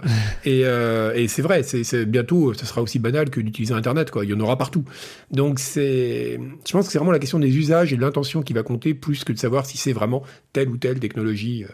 Qu'est-ce que tu as voulu faire? Pourquoi tu as eu recours à l'IA dans ce que tu as fait? Bien sûr. Mm. On va, on va passer un tout petit peu, euh, parce qu'on a un peu débordé, mais ça c'était attendu, on va passer un tout petit peu euh, avec, avec le chat. je vois une question de, de Cibran euh, qui euh, demande est-ce qu'on peut comparer la situation des IA génératives avec l'engouement éphémère autour du métaverse ou pas du tout? Alors je vais, faire le contre-pied en disant oui euh, parce que dans le sens où c'est quelque chose qui génère beaucoup beaucoup beaucoup d'investissements en ce moment financiers dans, notamment dans la tech et que du coup ça donne l'impression que c'est le nouveau NFT slash métavers et que je si t'es une startup et que dans ton pitch tu mets euh, et j'utilise de l'IA générative, c'est plus 10 euh, millions de dollars automatiquement. Mais mais au-delà de ça, par contre, euh, c'est là, c'est je reviens, c'est c'est pour ça que je me permets de répondre, c'est que je reviens à ce que je disais au tout début, qui est que ChatGPT a très vite été adopté par le grand public et jamais ni le métavers ni ni les NFT ont connu cette adoption là. Euh, c'est là où c'est incomparable et où on voit qu'il y a un impact réel sur la société euh, déjà aujourd'hui et sans doute plus tard. Faut, faut citer, faut, faut quand même voir, je ne sais pas si vous l'avez vu, mais la, vidéo prise au smartphone de Zuckerberg qui euh, fait l'exploit en deux minutes de mélanger à peu près tout, c'est-à-dire qu'il explique qu'il va investir l'IA générative pour aboutir à l'intelligence artificielle générale en achetant des serveurs de cartes graphiques pour faire le métaverse. Et là, je pense qu'on avait euh, le, la totale. il, a perdu pied au moment du métaverse, là. Euh, je crois que maintenant, il essaye de se raccrocher aux branches. il est, euh, c'est, assez. Zuckerberg est une IA lui-même. C'est peut-être, hein, on, ne sait pas. écoutez, il y a eu plein de réactions. je suis euh, Luca, Luca euh, qui dit par rapport aux prompt artistes, ne pourrait-on pas considérer que certains artistes conceptuels, alors seul Lewitt par exemple, que je ne connais pas, étaient déjà dans cette logique? Peut-être que si vous connaissez l'artiste, je ne sais pas, mais euh, est-ce qu'il est y avait déjà des concepts en art contemporain qui étaient euh, finalement assez proches des prompts artistes euh, qu'on peut qualifier Genre De toute façon, c'est pour, pour, rejoindre un peu ce que je disais sur la question de ce que je trouve un peu le côté jeté le bébé avec Claude Dubin dans la génération par IA et son usage en art, c'est que il y a clairement, il y a des gens, par exemple, il y a un type qui s'appelle Quasimondo sur Twitter, alors je sais pas s'il est encore sur Twitter vu, vu, vu ce qu'on sait, mais, mais qui faisait des trucs, alors lui, il était galeriste, il faisait des choses vraiment intéressantes avec de l'IA, et l'IA permet de créer des choses euh, que ne permettraient pas de faire d'autres médiums. Tout comme euh, il y a des gens qui ont parlé, j'ai vu dans le chat pour la question de la photographie, euh, la photographie ne remplace pas la peinture, c'est un usage différent qui suppose mm. un œil différent, qui suppose une intention différente. Et quand je trouve que les, des, gens disent, bon ben voilà, en gros les preuves, ce qui est encore une fois compréhensible. À leur place, je ferais pareil parce que j'aurais peur pour mon gagne-pain. Mais quand des artistes disent, de toute façon, les gens qui utilisent de l'IA, en gros, c'est, je caricature à peine parce que c'est ce qu'on lit, hein, c'est euh, des pauvres tech bros qui veulent faire du hentai à gros seins euh, avec des modèles type Stable Diffusion. On peut pas réduire l'usage de l'IA générative à ça. Il y a vraiment des artistes qui en font un, usage extrêmement intéressant et, euh, et c'est pas la difficulté de réalisation euh, ou la simplification de la réalisation qui fait la moindre valeur de l'œuvre artistique. Enfin, sinon, il faut se débarrasser du champ en même temps que de l'IA, quoi. Voilà, à l'inverse, euh, à l'inverse, d'ailleurs, euh, on l'a à peine dit, mais en fait, l'IA générative, c'est aussi là, effectivement, pour résoudre un, une frustration slash un fantasme quand des fois on a des idées et qu'on n'a pas du tout cette fibre justement de savoir dessiner ce qu'on ce qu'on a dans la tête, bah, le retranscrire à l'écran comme on aimerait. Bah voilà, ça, ça, peut, ça peut aussi servir à ça. Et puis, puis je trouve que le, à l'heure actuelle, les, à l'échelle humaine, utiliser l'IA dans la, dans la création artistique et tout ça, ça se rapproche presque d'une sorte de manipulation du hasard. Et ça, c'est quelque chose qui est fait depuis très longtemps, de jeter un peu quelque chose et de voir un peu ce que la machine donne. L'expérimentation. Mmh, L'expérimentation, ouais, c'est ça. Et ça, et ça, ça, c'est fait. Enfin, je veux dire, ça me semble équivalent à quelque chose qui est fait euh, dans l'art depuis, bah, c'est ce que tu disais tout à l'heure, enfin, je veux dire, depuis qu'on considère, euh, depuis la, la, nouvelle vision de l'art euh, avec l'art moderne, etc. Quoi. Et c'est pas nouveau, l'IA euh, permet juste de le faire différemment. On va passer, on va passer à la rubrique au sommaire. Euh, la rubrique au sommaire, c'est bah, c'est parler euh, des, des, titres de la presse jeux vidéo et de des, et des gens présents. Euh, par ailleurs, euh, juste avant, euh, parce que je suis quand même, hein, c'est le, le, mon côté corporate. Libération, le journal, le quotidien vient de lancer sa chaîne Twitch. Rendez-vous compte. Alors c'est pas Silence on joue, hein, c'est Libération FR, la, la chaîne Twitch. donc ça c'était la semaine dernière. Ils ont lancé leur propre chaîne Twitch et ce mercredi à 19 euh, un peu avant, euh, il y aura euh, toute une discussion avec des journalistes de Silence en Jeu, de Silence en non, les journalistes de Libération qui justement aborderont toutes les questions liées aux IA génératives. Donc mercredi en fin d'après-midi sur la toute nouvelle chaîne Twitch de Libé. C'est incroyable. Juste bah, la partie au sommaire, la partie au sommaire, c'est parler de vos publications. Et là, attention, est-ce que c'est inédit? Je sais pas, mais ça se trouve c'est une première, une première publique. c'est une world première hein, comme on dit. Hein. Oui, on a ça aussi euh, dans, dans, dans Gâchette Gauche. C'est la couverture du prochain canard PC incroyable, Manor Lords, tout pour la baronne euh, Agar. Qu'est-ce que, de quoi veut parler le numéro 451 bah de, la, de la baronne, justement, dans Manor Lords, donc évidemment, avec euh, un, long, un long avenir. Euh, il, alors, il faut savoir qu'on sera en kiosque. Il est daté, je crois, du 1er février, mais il sera en kiosque ce mercredi, le 31. Donc euh, voilà pour le jour des enfants. Bah écoutez, qu'est-ce qu'on a dedans? Alors on a bon, on a pas mal de tests. Euh, on a notamment euh, Prince of Persia, et compagnie, Ready or Not, qui est un jeu assez intéressant parce qu'il pose pas mal de problèmes justement. Bah, c'est s'il y a typiquement un jeu où on se pose la question de savoir discerner la qualité réelle de la chose, hmm. des problèmes éthiques qu'il pose. c'est bien Ready or Not, qui est genre un jeu un peu à la SWAT d'assaut policier, mais qui a des problèmes de ton, on va dire, assez importants.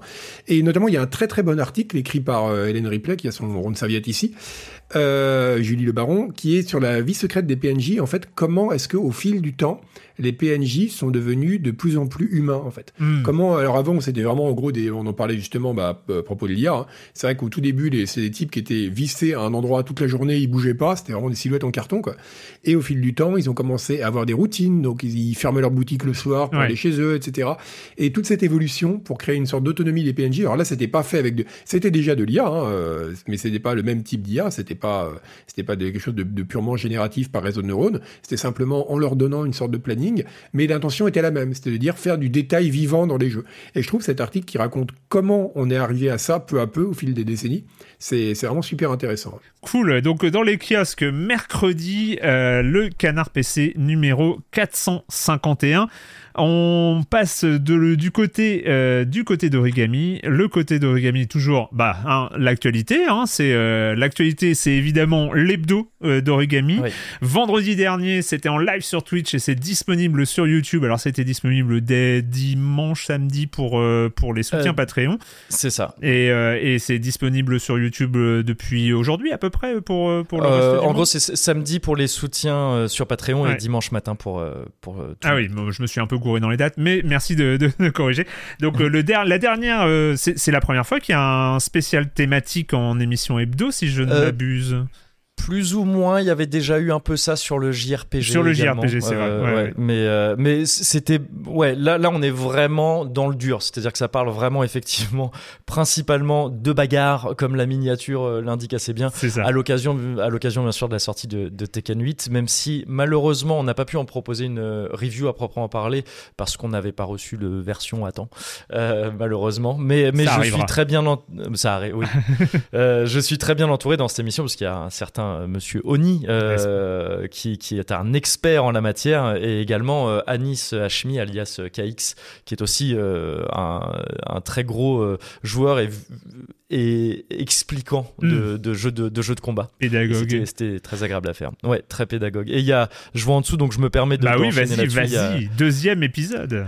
Il y a effectivement ouais, le deuxième épisode de l'émission Internet Exploreuse euh, qui est, euh, euh, le répétez pas à mes collègues quand ils passeront, mais qui est mon émission préférée d'Origami que je trouve très très mais de très tout le monde en vrai. hein. Mais, Bah, je l'espère, je l'espère. Mais euh, parce que donc c'est une émission euh, proposée, présentée par euh, par Héloïse euh, Linossier et Lucie Ronfaux, euh, qui euh, qui, qui s'intéresse donc euh, à la culture internet euh, sous un d'un point de vue euh, féministe et, euh, et qui là en l'occurrence euh, s'intéresse au VTubing donc aux VTubers et VTubeuses d'une part et, euh, et au maquillage euh, 3D aussi d'autre part c'est-à-dire au maquillage y compris physique mais parfois virtuel aussi avec euh, leur invité qui si je ne me trompe pas euh, s'appelle Inès Alpha euh, sur les sur les réseaux. J'espère ne pas me tromper.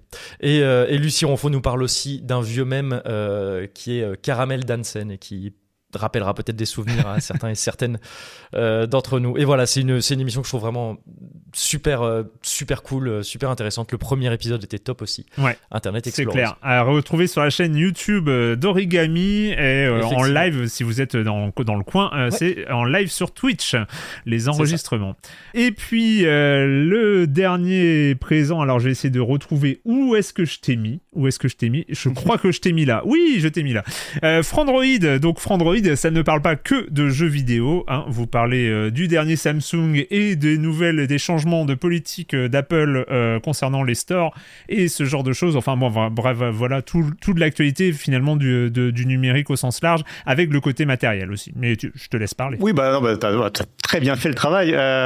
Donc oui, un gros gros test du Galaxy S24 Ultra qui est le dernier smartphone en date et qui justement a pour grosse nouveauté d'être le premier smartphone Ah ouais. de l'intelligence artificielle. Je mets des grosses guillemets, euh, ça ne s'entend pas à l'au- à l'audio du coup, mais euh, je mets des grosses guillemets. Euh, Tu mets des et, guillemets sur intelligence artificielle ou premier euh, les deux un peu, enfin Les deux en même temps, ouais. les deux un peu en même temps. Euh, même s'il y a des, des choses un peu intéressantes quand même. Euh, si vous voulez envoyer à vos proches un SMS qui dit bonjour et cordialement à la fin, ce sera excellent d'utiliser Galaxy AI. Euh, mais je voulais aussi euh, faire un petit aparté. Alors du coup c'est pas Frandroid, mais bon c'est Numérama, c'est les collègues. Oui. Euh, pour dire que si vous voulez plus de Lu- Lucie Ronfaux, il y a la magnifique newsletter euh, Règle 30 C'est euh, que je vous encourage à, à aller suivre. Et puis, euh, et puis voilà, en matière de jeux vidéo, nous de notre côté, ce sera plutôt. Euh, j'ai préparé un petit papier sur, sur notamment sur Microsoft et ce dont on va parler. Euh, juste après, mais, Ouais. mais voilà, euh, voilà donc l'actualité du jeu vidéo aussi sur Frandroid effectivement. Frandroid très très présent forcément sur YouTube et sur Twitch aussi avec euh, des émissions, des hebdos, des, des, des choses comme ça.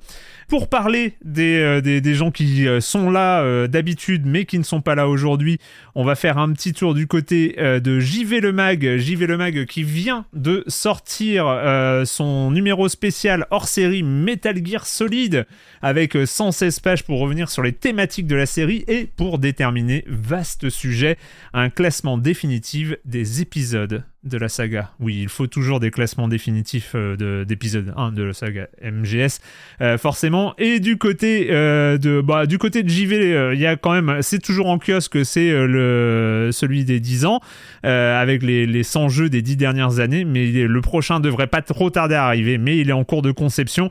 Et enfin, côté jeux vidéo magazine, un numéro spécial sur les mondes ouverts. Et puis au sommaire aussi quand même, nous avons le droit à un papier sur la playdate euh, d'Erwan Higuinen euh, qui a euh, interviewé, qui a rencontré, enfin qui a interviewé Lucas Pop et puis plein d'autres créateurs de jeux pour la console à manivelle.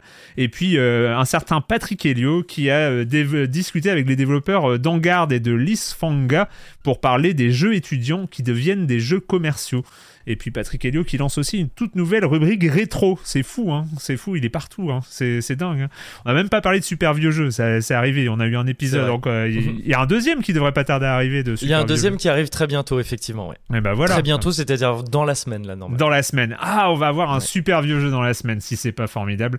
Euh, juste dernier point avant d'arriver à deuxième sujet. Euh, le dernier point, c'est comment soutenir euh, les, les titres de presse spécialisés. JV Le Mag, euh, c'est un abonnement sur jvlemag.com. Vous avez 64 euros par an. Puis il y a d'autres formules avec les livres. Jeux vidéo magazine, c'est 50 euros par an. Leur site, c'est jeuxvideomagazine.com. Canardpc.com, c'est 49 euros pour la version numérique parce que vous avez une formidable version numérique. Euh, vous avez un site web et une vraie version euh, numérique. Euh, et 69 euros par an pour avoir le mag papier et encore avoir un magazine à tenir dans la main. sachant, j'ai pas, j'ai pas trouvé, mais maintenant il y a aussi le pavé numérique. On peut s'abonner au pavé numérique. Donc, Alors, il y a une partie qui est une newsletter hebdomadaire sur la tech, donc là en plus tech que jeux vidéo, mm.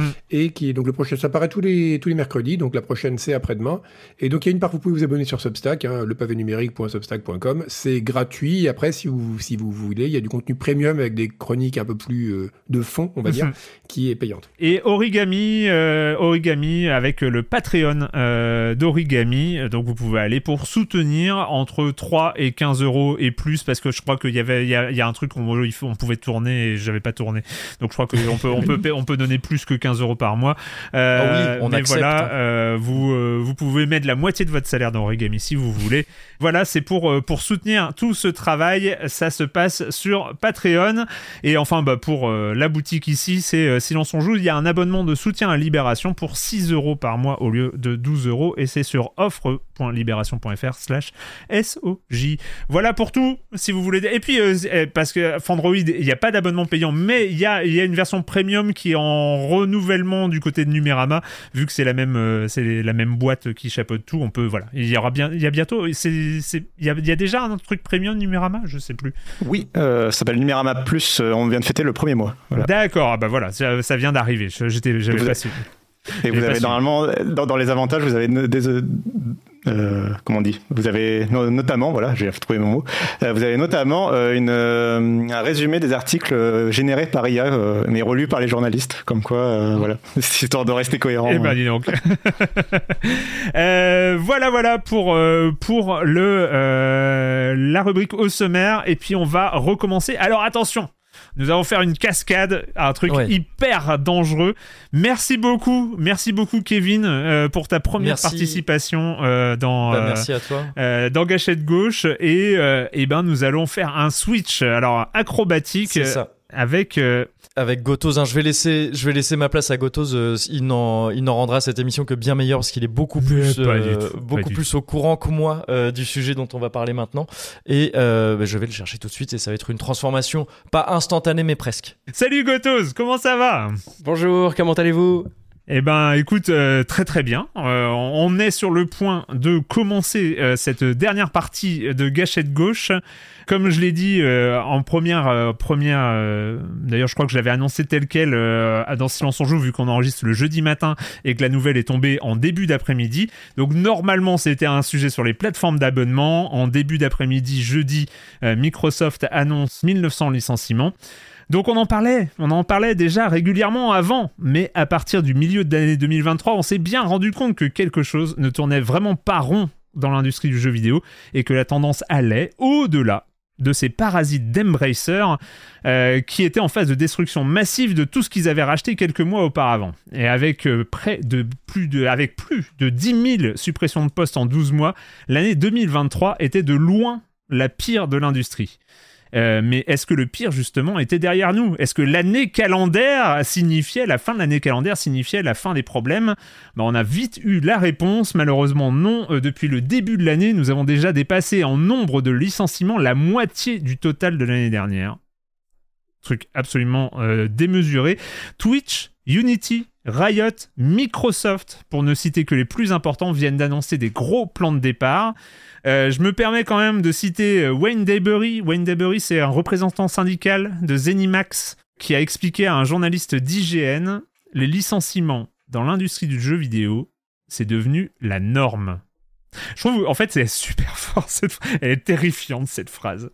Euh, même, même quand les bénéfices sont énormes, et si c'est la norme, c'est que c'est loin d'être terminé. Euh, bah écoute, tu, viens d'arriver, moi j'ai pas envie de te laisser t'échauffer, euh, Gotos. Est-ce que, enfin, est-ce que c'est la même impression chez toi? Est-ce que c'est la norme, le licenciement, avec ce côté un peu, bah c'est normal quoi de de licencier? Bah, Écoute, en tout cas, ce qui est, ce qui est certain, c'est que les professionnels du jeu vidéo qui, qu'on a souvent, nous, à nos contacts au fur et à mesure qu'on, qu'on, suit ces, ces affaires-là et qu'on suit ces, ces avalanches-là, euh, nous préviennent depuis des mois mmh. maintenant, effectivement, de voilà, nous, en tout cas, nous, nous encourage à ne pas considérer que soudain, à la Saint-Sylvestre, paf, tout ça, ça va, ça va, ça va disparaître. Euh, et nous préviennent aussi euh, bah, de la difficulté euh, observée euh, euh, dans, dans l'industrie du jeu vidéo, à tous les niveaux, aussi bien pour les grosses entreprises que pour les petites équipes, de sécuriser ne serait-ce que des financements, des budgets pour, pour leur jeu en, en, qui est actuellement en pré-production hmm. ou ce genre de choses. Donc ça fait un bout de temps en fait qu'on sait que les cordons de la bourse, se, enfin les cordons des différentes bourses se resserrent, euh, tous à, leur, euh, à leur niveau. Et puis faut, à un moment, faut pas non plus euh, fermer les yeux devant les identités remarquables vers le fameux 11-12% de la masse salariale que tu vois réapparaître hmm. d'entreprise en entreprise à mesure que restructure même ces entreprises euh, bon, tu vois Team 17, tu, tu te dis bon bah ça y est maintenant on va parler de ces on, va parler de ces éditeurs là, de ces labels là.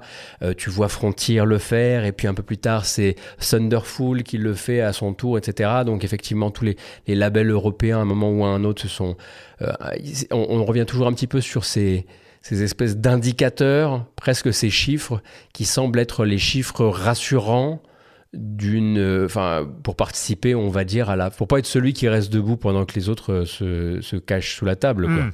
parce que c'est un petit peu ça qui a été pointé plus d'une plus d'une fois c'est cette espèce d'effet de d'effet d'entraînement euh, dans les sphères notamment les sphères financières qui veulent que le dernier qui dit bah non je la vois pas la crise soit un peu considéré comme l'idiot du village quoi et donc il y a le côté normatif c'est-à-dire que c'est ça devient anormal de ne pas supprimer 10% de sa masse salariale il y, a, de ça. Cassim C'est comme ça que ça, ça, nous a été expliqué plus d'une fois, ouais. C'est difficile de dire que c'est normal parce que as, y a, non, bien sûr, hein, forcément dans la définition, il y a forcément ce côté euh, qu'on devrait s'y habituer ou que ce, ça devrait, ce serait euh, euh, comment dire justifié à tout égard. Mais alors que c'est pas c'est pas forcément le cas. Par contre c'est effectivement récurrent et c'est devenu très récurrent. Et enfin là on est arrivé à un point où euh, j'aimais entre guillemets à le dire que euh, j'avais pas eu le temps d'écrire les l'article sur euh, la, la, suppression d'emplois chez les développeurs euh, de Destroy All Humans que Microsoft annonçait son propre sa propre vague de licenciement et donc ça s'enchaîne à une telle vitesse que tu ne peux plus journalistiquement suivre chaque vague de licenciement en fait. Ou c'est très en tout cas c'est très compliqué de faire un suivi complet. Euh, après, euh, je citerai alors du coup, enfin, il va y avoir, va, va falloir qu'on mentionne euh, le contre-exemple, euh, je pense, qui est le contre-exemple japonais. Enfin, Gotos mm. me, corrigera, mais qui est que pour l'instant, certes, on licencie en Europe, certes, on licencie aux États-Unis ou en Amérique du Nord. mais pour l'instant, on ne licencie pas au Japon. Alors, il me semble que c'est du fait aussi d'une législation qui est différente. D'ailleurs, mm. les licenciements en Europe, euh, souvent même quand c'est des boîtes américaines qui sont internationales, euh, on se rend compte que c'est surtout les équipes américaines qui sont touchées, et les, licenciements en particulier en France. Euh, évidemment, c'est pas exactement euh, les mêmes choses, même si ça arrive aussi, mais sous des formes, des formes un peu détournées pour que ce soit dans le cadre de la loi, sauf quand tu t'appelles Elon Musk. mais mais sinon, mais sinon, oui, le Japon pour l'instant grosse exception et du coup tous les éditeurs et, et géants japonais euh, Nintendo évidemment, mais aussi un, un, Capcom, un Square Enix, etc. Pour l'instant, n'ont pas, à ma connaissance, annoncé de vague de, de licenciement. Euh, à dire qu'ils ne le feront jamais, je sais pas, mais pour l'instant, ils résistent plutôt à cette, cette mode-là, on va dire. Oui, et puis, et puis à côté de ça, ils sont même eux plutôt dans une, dans un, ils sont dans un combat presque euh, inverse, qui prennent effectivement de, de face. C'est, c'est le, la concurrence, la concurrence des capitaux chinois qui hmm. les emmène eux plutôt vers euh, pérenniser les équipes. Parce que là c'est bien s'il y a bien un truc euh, qui a été complètement abandonné notamment par le jeu vidéo nord-américain c'est c'est l'idée de laisser des équipes euh, maturer suffisamment longtemps pour qu'elles soient capables de enfin qu'elles voilà soient capables de produire des jeux qui qui qui, qui fleurent l'harmonie quoi. Là actuellement le Japon a besoin effectivement plutôt de d'augmenter ses salaires. Alors il partait de loin c'est sûr mais euh, d'augmenter ses salaires dans le but de, justement de sécuriser les, les développeurs qui ne partent pas soit chez les développeurs hein, de jeux mobiles, euh, soit euh, dans les nouveaux studios ouverts par NetEase, par Tencent, etc. Euh, Ambroise, de, de, ton côté, tu, tu m'avais dit, tu m'as dit avant l'émission, je vais dire que des généralités. Euh, et, bah, en même temps, c'est un peu ça, tout ce qu'on peut dire là-dessus. Mais, euh, en même temps, c'est aussi important. c'est on suit l'industrie du jeu vidéo depuis suffisamment longtemps pour avoir comme ça une sorte de croissance de, du jeu vidéo. Il y a de plus en plus de jeux avec de plus en plus de moyens, de plus des, des super productions de plus en plus grosses qui sont faites par des équipes de plus en plus grosses, etc. On était comme ça pendant longtemps, même s'il y a eu des années noires, même si en 2022 c'était pas la fête non plus euh, et tout ça, mais on a, on a l'impression que euh, là on est au bord du gouffre et on est en train de faire un pas en avant quoi. Enfin il y a, y a un, truc euh, qui est assez fou qui se passe en ce moment. Je crois qu'il y a deux choses qui sont intéressantes dans ce qu'a dit Gotos. Déjà c'est le côté structurel de la chose et c'est vrai qu'il y a un côté boule de neige, enfin même pas boule de neige, mais en gros c'est évident qu'il y a une crise qui a vraiment éclaté l'année dernière, qui est due à mon sens à deux choses. Déjà, ben, au fait que l'industrie du jeu vidéo dans son ensemble est partie sur des perspectives complètement absurdes suite au Covid, et imaginez des croissances qui ne pouvaient pas être maintenues, etc. Et ensuite, il y a eu simplement bah, la hausse des taux d'intérêt qui fait, on a un truc, un chiffre qui est absolument marrant, c'est quand, enfin marrant si on veut, c'est quand on regarde notamment les investissements dans les startups de jeux vidéo, c'est-à-dire vraiment les toutes petites boîtes, etc. Ça s'est effondré, mais par un facteur 10 au cours de l'année dernière. Et ça, c'est tout simplement dû à la hausse, à la hausse des, des, taux d'intérêt qui fait qu'aujourd'hui, vous êtes capital risqueur. Vous n'allez pas mettre votre argent dans une petite boîte de jeux vidéo parce qu'autant le brûler, quoi. C'est vraiment, c'est extrêmement risqué. Donc, euh, ça, ça a créé, je pense, et comme, comme dit Gotos, ça, ça a lancé en partie, parce que quand vous êtes euh, Microsoft, quand vous êtes pas, vous, n'avez pas, vous dépendez pas de capital risque, mais ça crée quand même de façon générale une dynamique négative. C'est-à-dire que hmm. ça crée une incertitude sur l'avenir, et ça, c'est ce que les marchés n'aiment pas. Et donc, on se retrouve avec cette situation où on dit, ça va mal, c'est une période de vache maigre, je veux, bah moi aussi je vais mettre mes vaches au régime quoi. Et tout le monde fait ça pour ne pas être, bah, comme tu disais exactement, le dernier qui se retrouve un peu trop gras et donc qui va être, euh, bah, qui va être en position difficile quoi. Et donc je pense qu'il y a une sorte de, chacun observe un peu ce qui fait l'autre, qui explique en effet aussi la différence japonaise. Et l'autre point qui là, comme tu dis, est un peu, là pour le coup, est pas lié à une crise euh, lié à une période donnée, mais plus à l'histoire du jeu vidéo dans son ensemble, l'industrie du jeu vidéo, c'est que c'est une industrie qui est très douée pour deux choses. Déjà, maltraiter ses effectifs. Enfin, je veux dire, c'est moi, c'est fascinant de voir. Il y a eu un article qui est sorti dans Bloomberg qui, qui expliquait que ce qui est, pour ajouter l'insulte à l'injure, parmi les gens qui ont été virés massivement là euh, au cours des derniers mois, il y en a beaucoup qui venaient de déménager. Pourquoi? Parce qu'on leur avait dit c'est fini le télétravail, on retourne au bureau. RTO. Et donc les gens, voilà, ça, et les gens ont, ont, déménagé pour se faire virer trois mois après, quoi. Et ça montre un, une, quand c'est une façon de traiter les gens qui est abominable, mais sans que l'industrie du jeu vidéo, bah, comme disait Gotos, en tout cas en Occident, c'est vrai qu'au Japon c'est un peu différent, mais dans les pays occidentaux, Europe, on va dire Europe, États-Unis, euh, c'est vraiment, on traite son, ses effectifs souvent comme de la chair à canon. Quoi. Et l'autre chose qui est une constante de l'industrie du jeu vidéo, c'est une capacité à cacher complètement les réalités de sa condition de production. Et ça, c'est vrai aussi bien dans les moments où ça va pas que dans les moments où ça va bien, parce qu'on vend du rêve, on vend les trailers des jeux de l'année prochaine qui seront hmm. toujours plus beaux, etc. Et là, comme du point de vue uniquement des sorties, si on regarde ça de l'extérieur, 2023, ça a quand même été une très très belle cuvée eh bien, voilà, ça permet de, cacher la réalité interne et, euh, et qui fait qu'aujourd'hui, ces licenciements, ils sont vus un peu comme un choc, notamment depuis la fin de l'année dernière, alors qu'ils sont uniquement la conséquence ben, d'une industrie qui est en souffrance, quoi, qui est en souffrance structurelle euh, dans une situation qu'elle est, à laquelle elle n'est pas prête à faire face. Quoi. Il y a eu, euh, j'ai cité tout à l'heure euh, le, sondage de la GDC 2024, hein, qui a évidemment, qui ne pouvait pas passer à côté de, de, ces, de ces vagues de licenciements. Et à la question, est-ce que vous, vous avez été touché, vous, votre société a, été, est-ce que vous avez été touché par les licenciements? 17% qui ont des collègues qui ont été euh, licenciés, 11% qui euh, ont euh, des gens licenciés dans d'autres départements dans leur société et 7% quand même qui ont été eux-mêmes licenciés. Donc quand on additionne les, les, chiffres, ça fait quand même pas loin de 30% de l'industrie qui est touchée directement ou indirectement par, par ces vagues de licenciements. C'est monstrueux. Enfin, c'est-à-dire que on connaît quelqu'un qui a été licencié, etc. Je vais revenir sur le côté insécurité que ça peut générer dans à peu près toute l'industrie par ailleurs, mais ça, je pense que c'est, j'aimerais beaucoup en parler. Et il y a une, autre question qui est, est-ce que vous pensez que les travailleurs de cette, de l'industrie du jeu vidéo devraient se syndiquer? Et là, on est à 57% de oui et 22% euh, de maybe, donc de peut-être. Donc on est quand même sur, sachant que la question d'après est assez euh, contre-intuitive, c'est dit est-ce et du coup vous en parlez? Et là c'est plus de 50% non, ils en parlent pas, ils n'en parlent pas de, de, se hmm. syndiquer.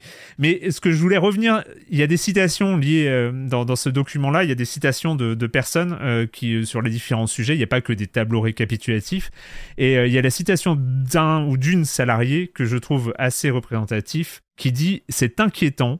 Cela a un impact sur ma capacité à trouver un, nouvel emploi et à m'éloigner de l'entreprise dans laquelle je travaille. Je me sens obligé de rester dans un environnement toxique. Bien sûr. Bah, c'est la sonnette d'alarme euh, du début 2024 que beaucoup de, professionnels du jeu vidéo ont tiré, euh, qui était d'ailleurs une discussion qu'on qui, est un peu concomitante d'ailleurs avec euh, celle qu'on pouvait avoir autour de, des bienfaits ou des méfaits du rachat d'Activision euh, par Microsoft, euh, qui est les, grands changements, on va dire, sur, sur le marché du travail. quand Microsoft achète Bethesda, c'est un employeur en moins sur le marché du travail nord-américain. Activision, tout pareil. et donc, on, voilà, la question, tu te fais licencier par Microsoft demain, tu rejoins euh, tous ceux qui ont été licenciés par euh, les petites boîtes, les grosses boîtes, etc., euh, dans un écosystème où les capital risqueurs ne sont pas là pour les petites, les petites initiatives, ils sont encore moins là maintenant que les petites initiatives ne sont pas tournées vers les NFT parce que c'était leur dernier grand truc. Euh, quoique maintenant ils sont là pour l'IA, quoi. Euh, et puis euh, tu as les écoles de formation de jeux vidéo qui ont continué, qui n'ont pas du tout, du tout ralenti les, les rythmes de sortie des nouveaux. Ça veut dire que tu as plein de juniors qui, sont, qui sont prêts à prendre des salaires évidemment proposé au plus bas. Oui, non mais l'inverse, du coup, tu as des juniors qui se retrouvent en compétition avec un vétéran à côté, donc à l'embauche, euh, quand tu as le choix entre un, un vétéran et un junior, bon bah voilà. Et en même temps, tu sais très bien que c'est la personne qui embauche et c'est, euh, euh et, enfin dans un dans un endroit où tu viens de perdre deux grands employeurs. Encore une fois, pour rester sur le cas le cas du, de l'Amérique du Nord et eh ben même ton senior va très probablement être embauché à un, salaire à un niveau qui est plus du tout celui qui était euh, celui de son chemin de carrière euh, mm. classique. Donc euh, démissionner maintenant dans une entreprise dans laquelle tu te sens pas bien, c'est à la fois effectivement ne pas être sûr de retrouver du travail, mais aussi la perspective de te retrouver dans un projet qui est justement un, projet fourre-tout, un projet dans lequel on a lancé plein de gens, plein de naufragés de cette entre de cette, de cette crise, euh, en leur disant euh, bon bah là les investissements reprennent parce que c'est on en entend beaucoup parler euh, les taux d'intérêt vont descendre ça va repartir etc etc et à partir de là vont revenir les acteurs qui vont dire bon bah là vous êtes plein on vous jette dans on vous, pose dans une pièce une petite centaine il semblerait que vous soyez tous triple A ready. Sauf qu'en fait une équipe elle est pas triple A ready tant qu'elle a pas appris à se connaître tant qu'elle a pas probablement fait un jeu bof euh, une fois, tant qu'elle n'a pas essayé quelque chose de plus petit d'abord. Et en fait, ce qui fait face aux gens qui vont peut-être euh, partir d'une entreprise parce qu'ils s'y sentent mal, c'est peut-être se retrouver dans des, dans des équipes qui, par avance, s'annoncent comme. Enfin, sont déjà préparées à une forme de souffrance dans leur première production ensemble parce qu'on va leur demander euh, un côté opérationnel euh, qu'elles n'ont pas. Les carrières ont été, les carrières des, équipes, les synergies des équipes ont été interrompues. Il va falloir tout reconstruire à partir de là. C'est vrai que sur le, je suis assez d'accord et sur le long terme, ça risque d'être un très gros problème. Enfin sur le long terme, sur le moyen terme, on va dire, ça risque d'être un gros problème parce que là, on est encore un peu dans le sort de queue de comète de projets qui continuent à sortir, de choses qui étaient euh, dans la très bonne année dernière, mais quand il va falloir repartir à partir de ça, ça va être quelque chose de très très compliqué parce qu'on se rend pas compte que c'est comme toutes les tous les, les industries qui reposent sur des, des, des, des professionnels ultra qualifiés, c'est que la destruction des équipes, de la connaissance, des choses comme ça, des interactions, elle se fait très très vite et c'est très long de la reconstruire derrière. Ouais. C'est un vrai problème. Et l'autre point, pour reprendre sur un peu la question du syndicalisme, c'est peut-être la seule chose qui pourrait sortir de bon de ça, c'est que oui, s'il y a un moment où les employés devraient réfléchir à syndiquer, euh, notamment dans le jeu vidéo, alors c'est, on vient de loin, même s'il y a eu des progrès qui ont été fait quand même au cours mm. des dernières années. Euh, c'est, euh, ce serait maintenant parce qu'il y a un point. Alors, on a parlé des questions, notamment euh, la question structurelle, notamment par rapport au taux d'intérêt, etc. Mais il y a une autre dimension qui est très importante. C'est pour ça que cette histoire de télétravail et de conséquences de la crise Covid, pour moi, elle est hyper importante. C'est alors c'est pas pour faire de l'analyse marxiste de première année de fac d'éco, quoi. mais il y a clairement un rapport de force entre employeurs et employés qui a changé radicalement au cours des dernières années. C'est-à-dire qu'il y avait un, notamment dans la tech en général et aussi dans le jeu vidéo par extension, il y a eu un rapport de force qui est quand même allé pas mal du côté des employés parce que c'était des employés qui étaient en demande, qui étaient très qualifiés, qui étaient généralement, enfin dans le jeu vidéo moins, mais qui étaient quand même plutôt bien payés et qui avaient cette capacité justement à se faire, à imposer un peu leurs conditions à leur employeur. Là, le, resserrage de vis suite à la, la, la, la, chute dans laquelle on est aujourd'hui, ça fait qu'il y a une volonté de reprise de contrôle des employeurs là-dessus, Ajouter à ça des licenciements massifs qui donc, bah, comme dit Gotos, vont mettre les gens en difficulté parce que euh, ils vont perdre, il y aura des, bien moins d'employeurs déjà sur le marché aujourd'hui. Euh, il y a une fragilisation des équipes et des carrières. Euh, les gens vont être dans une position beaucoup plus précaire en termes de rapport de force et c'est maintenant qu'il faudrait qu'il y ait une action. Mais après, c'est toujours beaucoup plus dur, beaucoup plus dur à, faire qu'à dire. Mais, mais là, les perspectives, en tout cas en termes de qui semblait plutôt bonne justement suite à ben, justement la généralisation de d'un peu de nouvelles conditions de travail améliorées suite au Covid, de, du début quand même d'un début de syndicalisation dans l'industrie, dénonciation du crunch, dénonciation mm. des harcèlements moraux et sexuels et tout qu'on avait vu au cours des dernières années. On se disait ah là il y a la barre est en train de partir du côté des employés et là j'ai l'impression qu'il y a un retour en partie hasardeux dû au contexte économique et en partie qui arrange bien aussi les employeurs qui est en train d'avoir lieu. Avec, avec ce truc, euh, et tu, tu, tu viens de le, dire à Gare, c'est qu'on est, qu'on est face à une industrie qui commençait petit à petit à se corriger, à se, soigner entre guillemets, euh, parce que parce que euh, c'est une entreprise malade. Enfin, on l'a dit. Tu l'as dit tout à l'heure, le jeu vidéo est nul pour, pour faire du social et, à, gérer ses salariés de manière catastrophique pendant des années et des années et des années. Dernièrement, avec euh, les, les, enquêtes de Jason Schreier et d'autres, euh, voilà, il y, a, eu euh, des, des, la lumière mise avec même le Gamergate qui est venu faire, mettre la lumière aussi sur des pratiques, sur des choses comme ça. ça commençait à bouger un peu, mais là, avec cette inversion du rapport de force, cette citation qu'on retrouve dans, la GD, dans le document de la GDC, c'était avant Microsoft, c'était avant Riot, c'était avant que ce mois de janvier connaisse, enfin, explose tout, et disait déjà, je ne peux pas me barrer de l'environnement toxique de ma société. Mmh. Et, euh, donc on est sur ce truc où euh, tout ce petit enfin ce travail lent euh, parce que c'était pas ils étaient pas forcément ultra motivés quand même hein, parce que tout le truc tout le discours sur le crunch euh, qui est euh, qui est contredit par un des documents balancés par Microsoft qui dit ah non mais cette société là ils arriveront jamais à sortir leur jeu parce qu'ils ont été ils ont été mis à jour sur le crunch je crois il parlait d'un Lego quelque chose ou un truc comme ça. Donc ça veut dire que même Microsoft encore aujourd'hui continue à se baser sur une normalité du crunch. On, se retrouve avec avec une, toute une industrie qui va régresser, en fait, qui n'attend que ça, en fait. Ah oui, complètement. Mmh. Mmh. On risque de perdre, euh, comme on dit parfois au niveau de la, santé publique, choses comme ça, on risque de perdre des années de progrès en quelques, en quelques mois, quoi.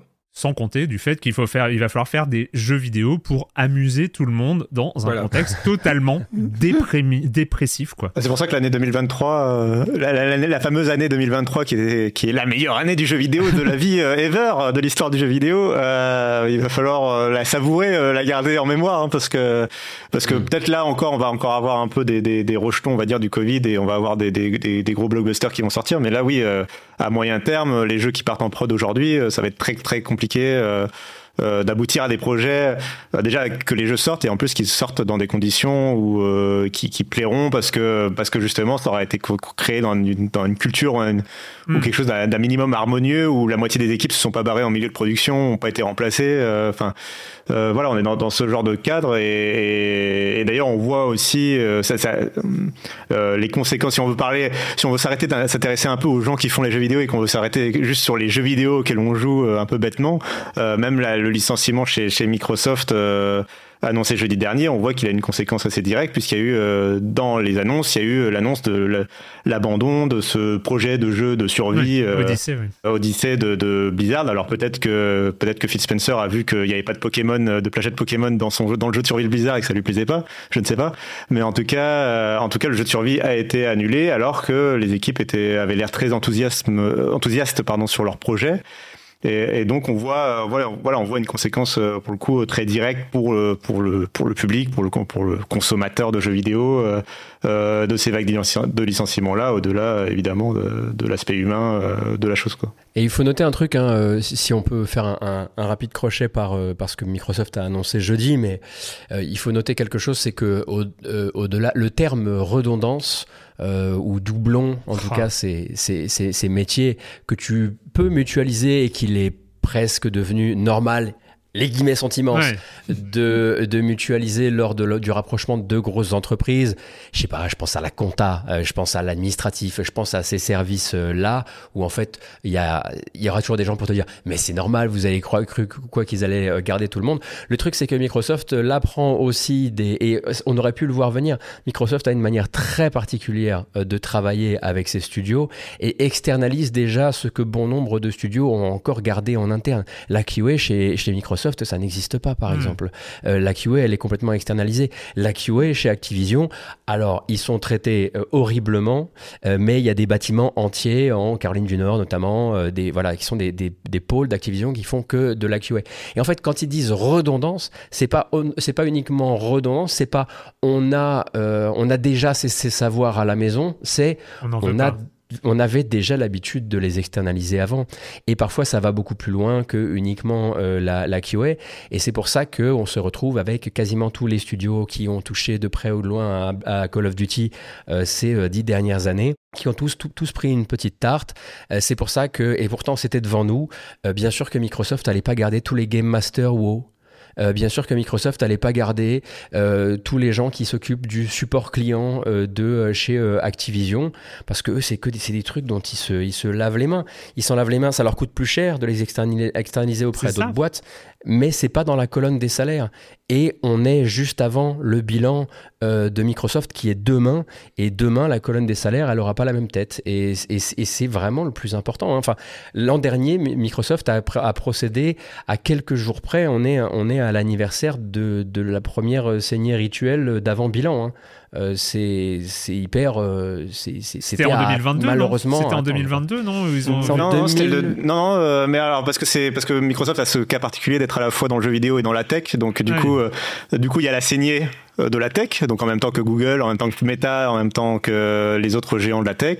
Et puis après, il y a la saignée du jeu vidéo, alors en même temps que. Alors, sauf qu'il bon, il s'agit, euh, je, je, je j'exagère un peu alors que mon chat fait n'importe quoi sur mon bureau. Euh, j'exagère un peu euh, parce qu'effectivement, il y avait eu ces 343 Industries et Bethesda qui avaient été touchés ah oui, ça. dans, dans, le groupe avec la tech, mais il y avait aussi eu des équipes, des équipes qui travaillaient sur Windows, sur Surface et compagnie. mais donc voilà, là, alors que là, effectivement, le licenciement, celui de la semaine dernière, concerne exclusivement euh, le jeu vidéo. Euh, hmm. euh, la branche vidéo de, Microsoft. Et donc voilà, il faut bien voir que c'est pas c'est pas des transferts, c'est-à-dire que les c'est vrai que vu ce qui se passe en ce moment, c'est pas les 1900 personnes qui viennent de perdre leur emploi ne trouveront pas facilement un nouvel emploi dans l'industrie ou ne trouveront probablement pas un nouvel emploi dans l'industrie que ces connaissances, que ces savoir-faire, que c'est la valeur que tous ces gens ont amené dans le jeu vidéo, parce qu'on a plein de témoignages, que ce soit sur les réseaux sociaux ou dans les différents articles, de gens qui étaient passionnés par leur travail, qui adoraient leur boulot et qui étaient motivés pour, euh, pour faire les, des jeux vidéo et tout ça. Eh ben c'est, quelque chose qui est perdu. Aujourd'hui, on voit bien aussi que côté, euh, il y, a aussi tout un discours qui dit bah, ils vont faire leur studio, ils vont faire euh, de l'indé, hein, euh, ils vont faire un, studio indé s'ils ont plus de travail. On voit très bien que euh, c'est un peu compliqué aussi pour d'autres raisons et tout ça, mais qu'il y a du monde aussi côté côté jeu indépendant et que c'est pas si simple de créer de créer un studio. Et donc voilà, il y a y a t'as qu'à ouvrir ta boîte, c'est ça comment comment on dit. T'as qu'à devenir ton propre patron. Mais en fait, le problème, c'est qu'aujourd'hui c'est là aussi c'est compliqué. Donc on est face à une, un vraie perte de, savoir-faire, de valeur pour euh, pour le jeu vidéo qui sera perdu à jamais parce que euh, je vois pas comment on peut revenir là-dessus. Tu l'as dit, euh, tu l'as dit quand ils voudront, quand les taux d'intérêt rebaisseront ou j'en sais rien et qu'ils voudront rembaucher, ce sera, il faudra repartir de zéro. Et euh, enfin voilà, on est face à une situation absurde. On va continuer à la suivre malheureusement euh, pendant, pendant cette année. J'ai l'impression qu'en fait, euh, il y a, un... Enfin, je sais pas si c'est juste totalement psychologique parce que c'est 2024 et tout ça, mais j'ai l'impression qu'il y a eu il y a une sorte de barrage enfin que, qui, qui vient de céder en fait. J'ai peur que ce qui vient de ça enfin de l'enchaînement euh, Unity, Twitch, Riot, Microsoft, j'ai l'impression qu'il y a une sorte d'impression qu'une digue est peut-être euh, en train de céder, que ça va être. J'ai peur pour, euh, pour les semaines et les mois qui viennent. Bah, euh, c'est euh, de toute façon une, c'est une habitude malheureusement qu'il va falloir prendre. après, pour le, pour le public, je trouve que c'est, compliqué parce que c'est à se demander s'il n'y a que ça. Quand tu commences, quand tu commences à, avoir des, à recevoir des messages de gens qui te disent pourquoi tu parles pas des offres d'emploi qu'il y a sur la FJV, tu sais. pourquoi tu parles pas des boîtes qui se montent, etc. Déjà, tu as envie de répondre, bon, bah, là, en ce moment, les boîtes qui se montent, ça, c'est pas que ça n'existe pas, c'est quand même, c'est, c'est extrêmement rare. Hmm. Euh, mais oui, oui, je pense qu'effectivement, il faut se, il faut se préparer, il faut se préparer à ce qu'il y ait des choses qui soient, qui se fassent plus de la manière euh, euh, dont on, dont on l'imagine aussi. Hein. Hmm. Pour rester une, seconde sur le cas de, de, de, Microsoft, le work for hire risque d'être, d'être de plus en plus quelque chose qui sera utilisé. Par exemple, pendant un temps, on parlait de leurs grands studios et initiatives comme étant un méga studio quadruple A qui travaille actuellement sur Perfect Dark.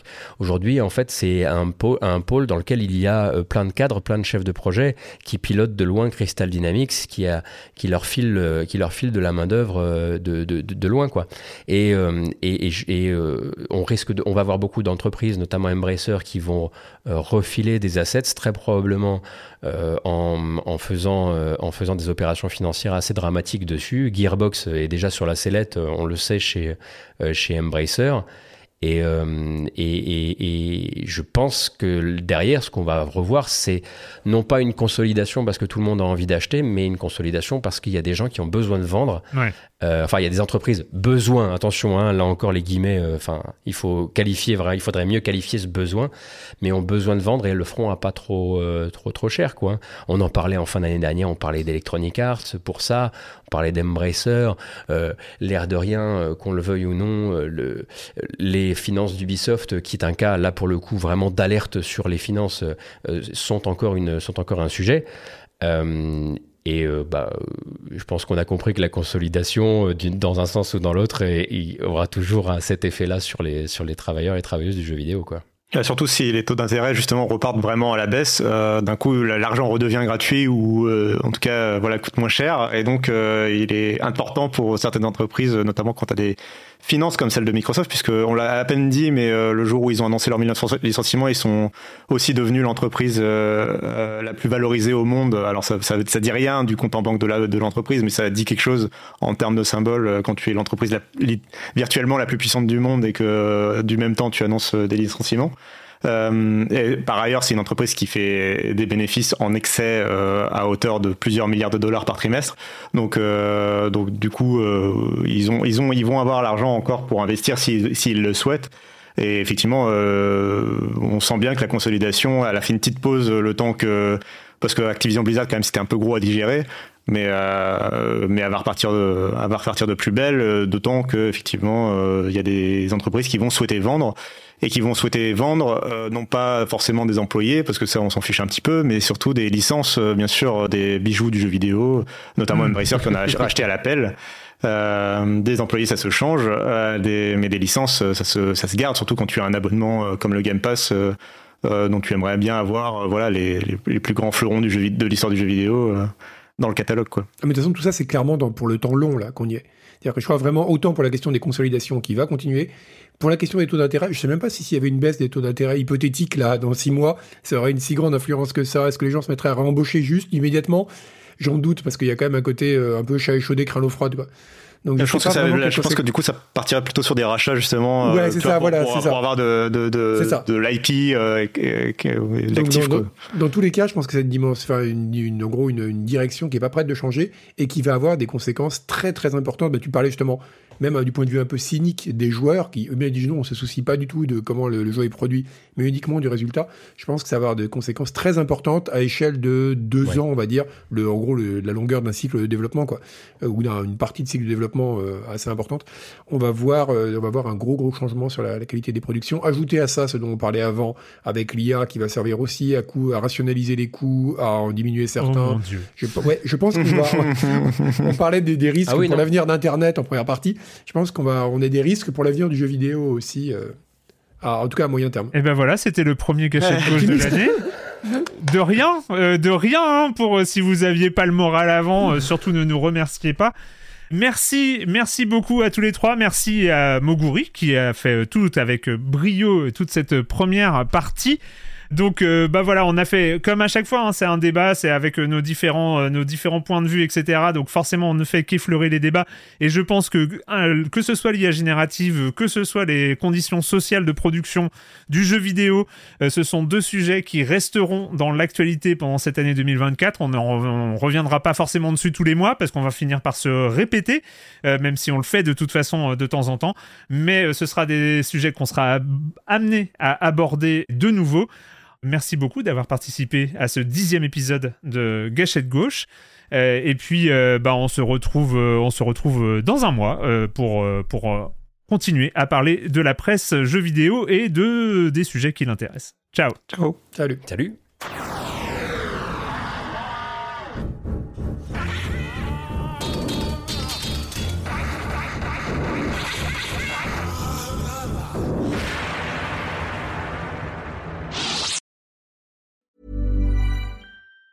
Mom deserves the best, and there's no better place to shop for Mother's Day than Whole Foods Market. They're your destination for unbeatable savings, from premium gifts to show-stopping flowers and irresistible desserts. Start by saving 33% with Prime on all body care and candles. Then get a 15-stem bunch of tulips for just $9.99 each with Prime. Round out Mom's menu with festive rosé, irresistible berry chantilly cake, and more special treats. Come celebrate Mother's Day at Whole Foods Market.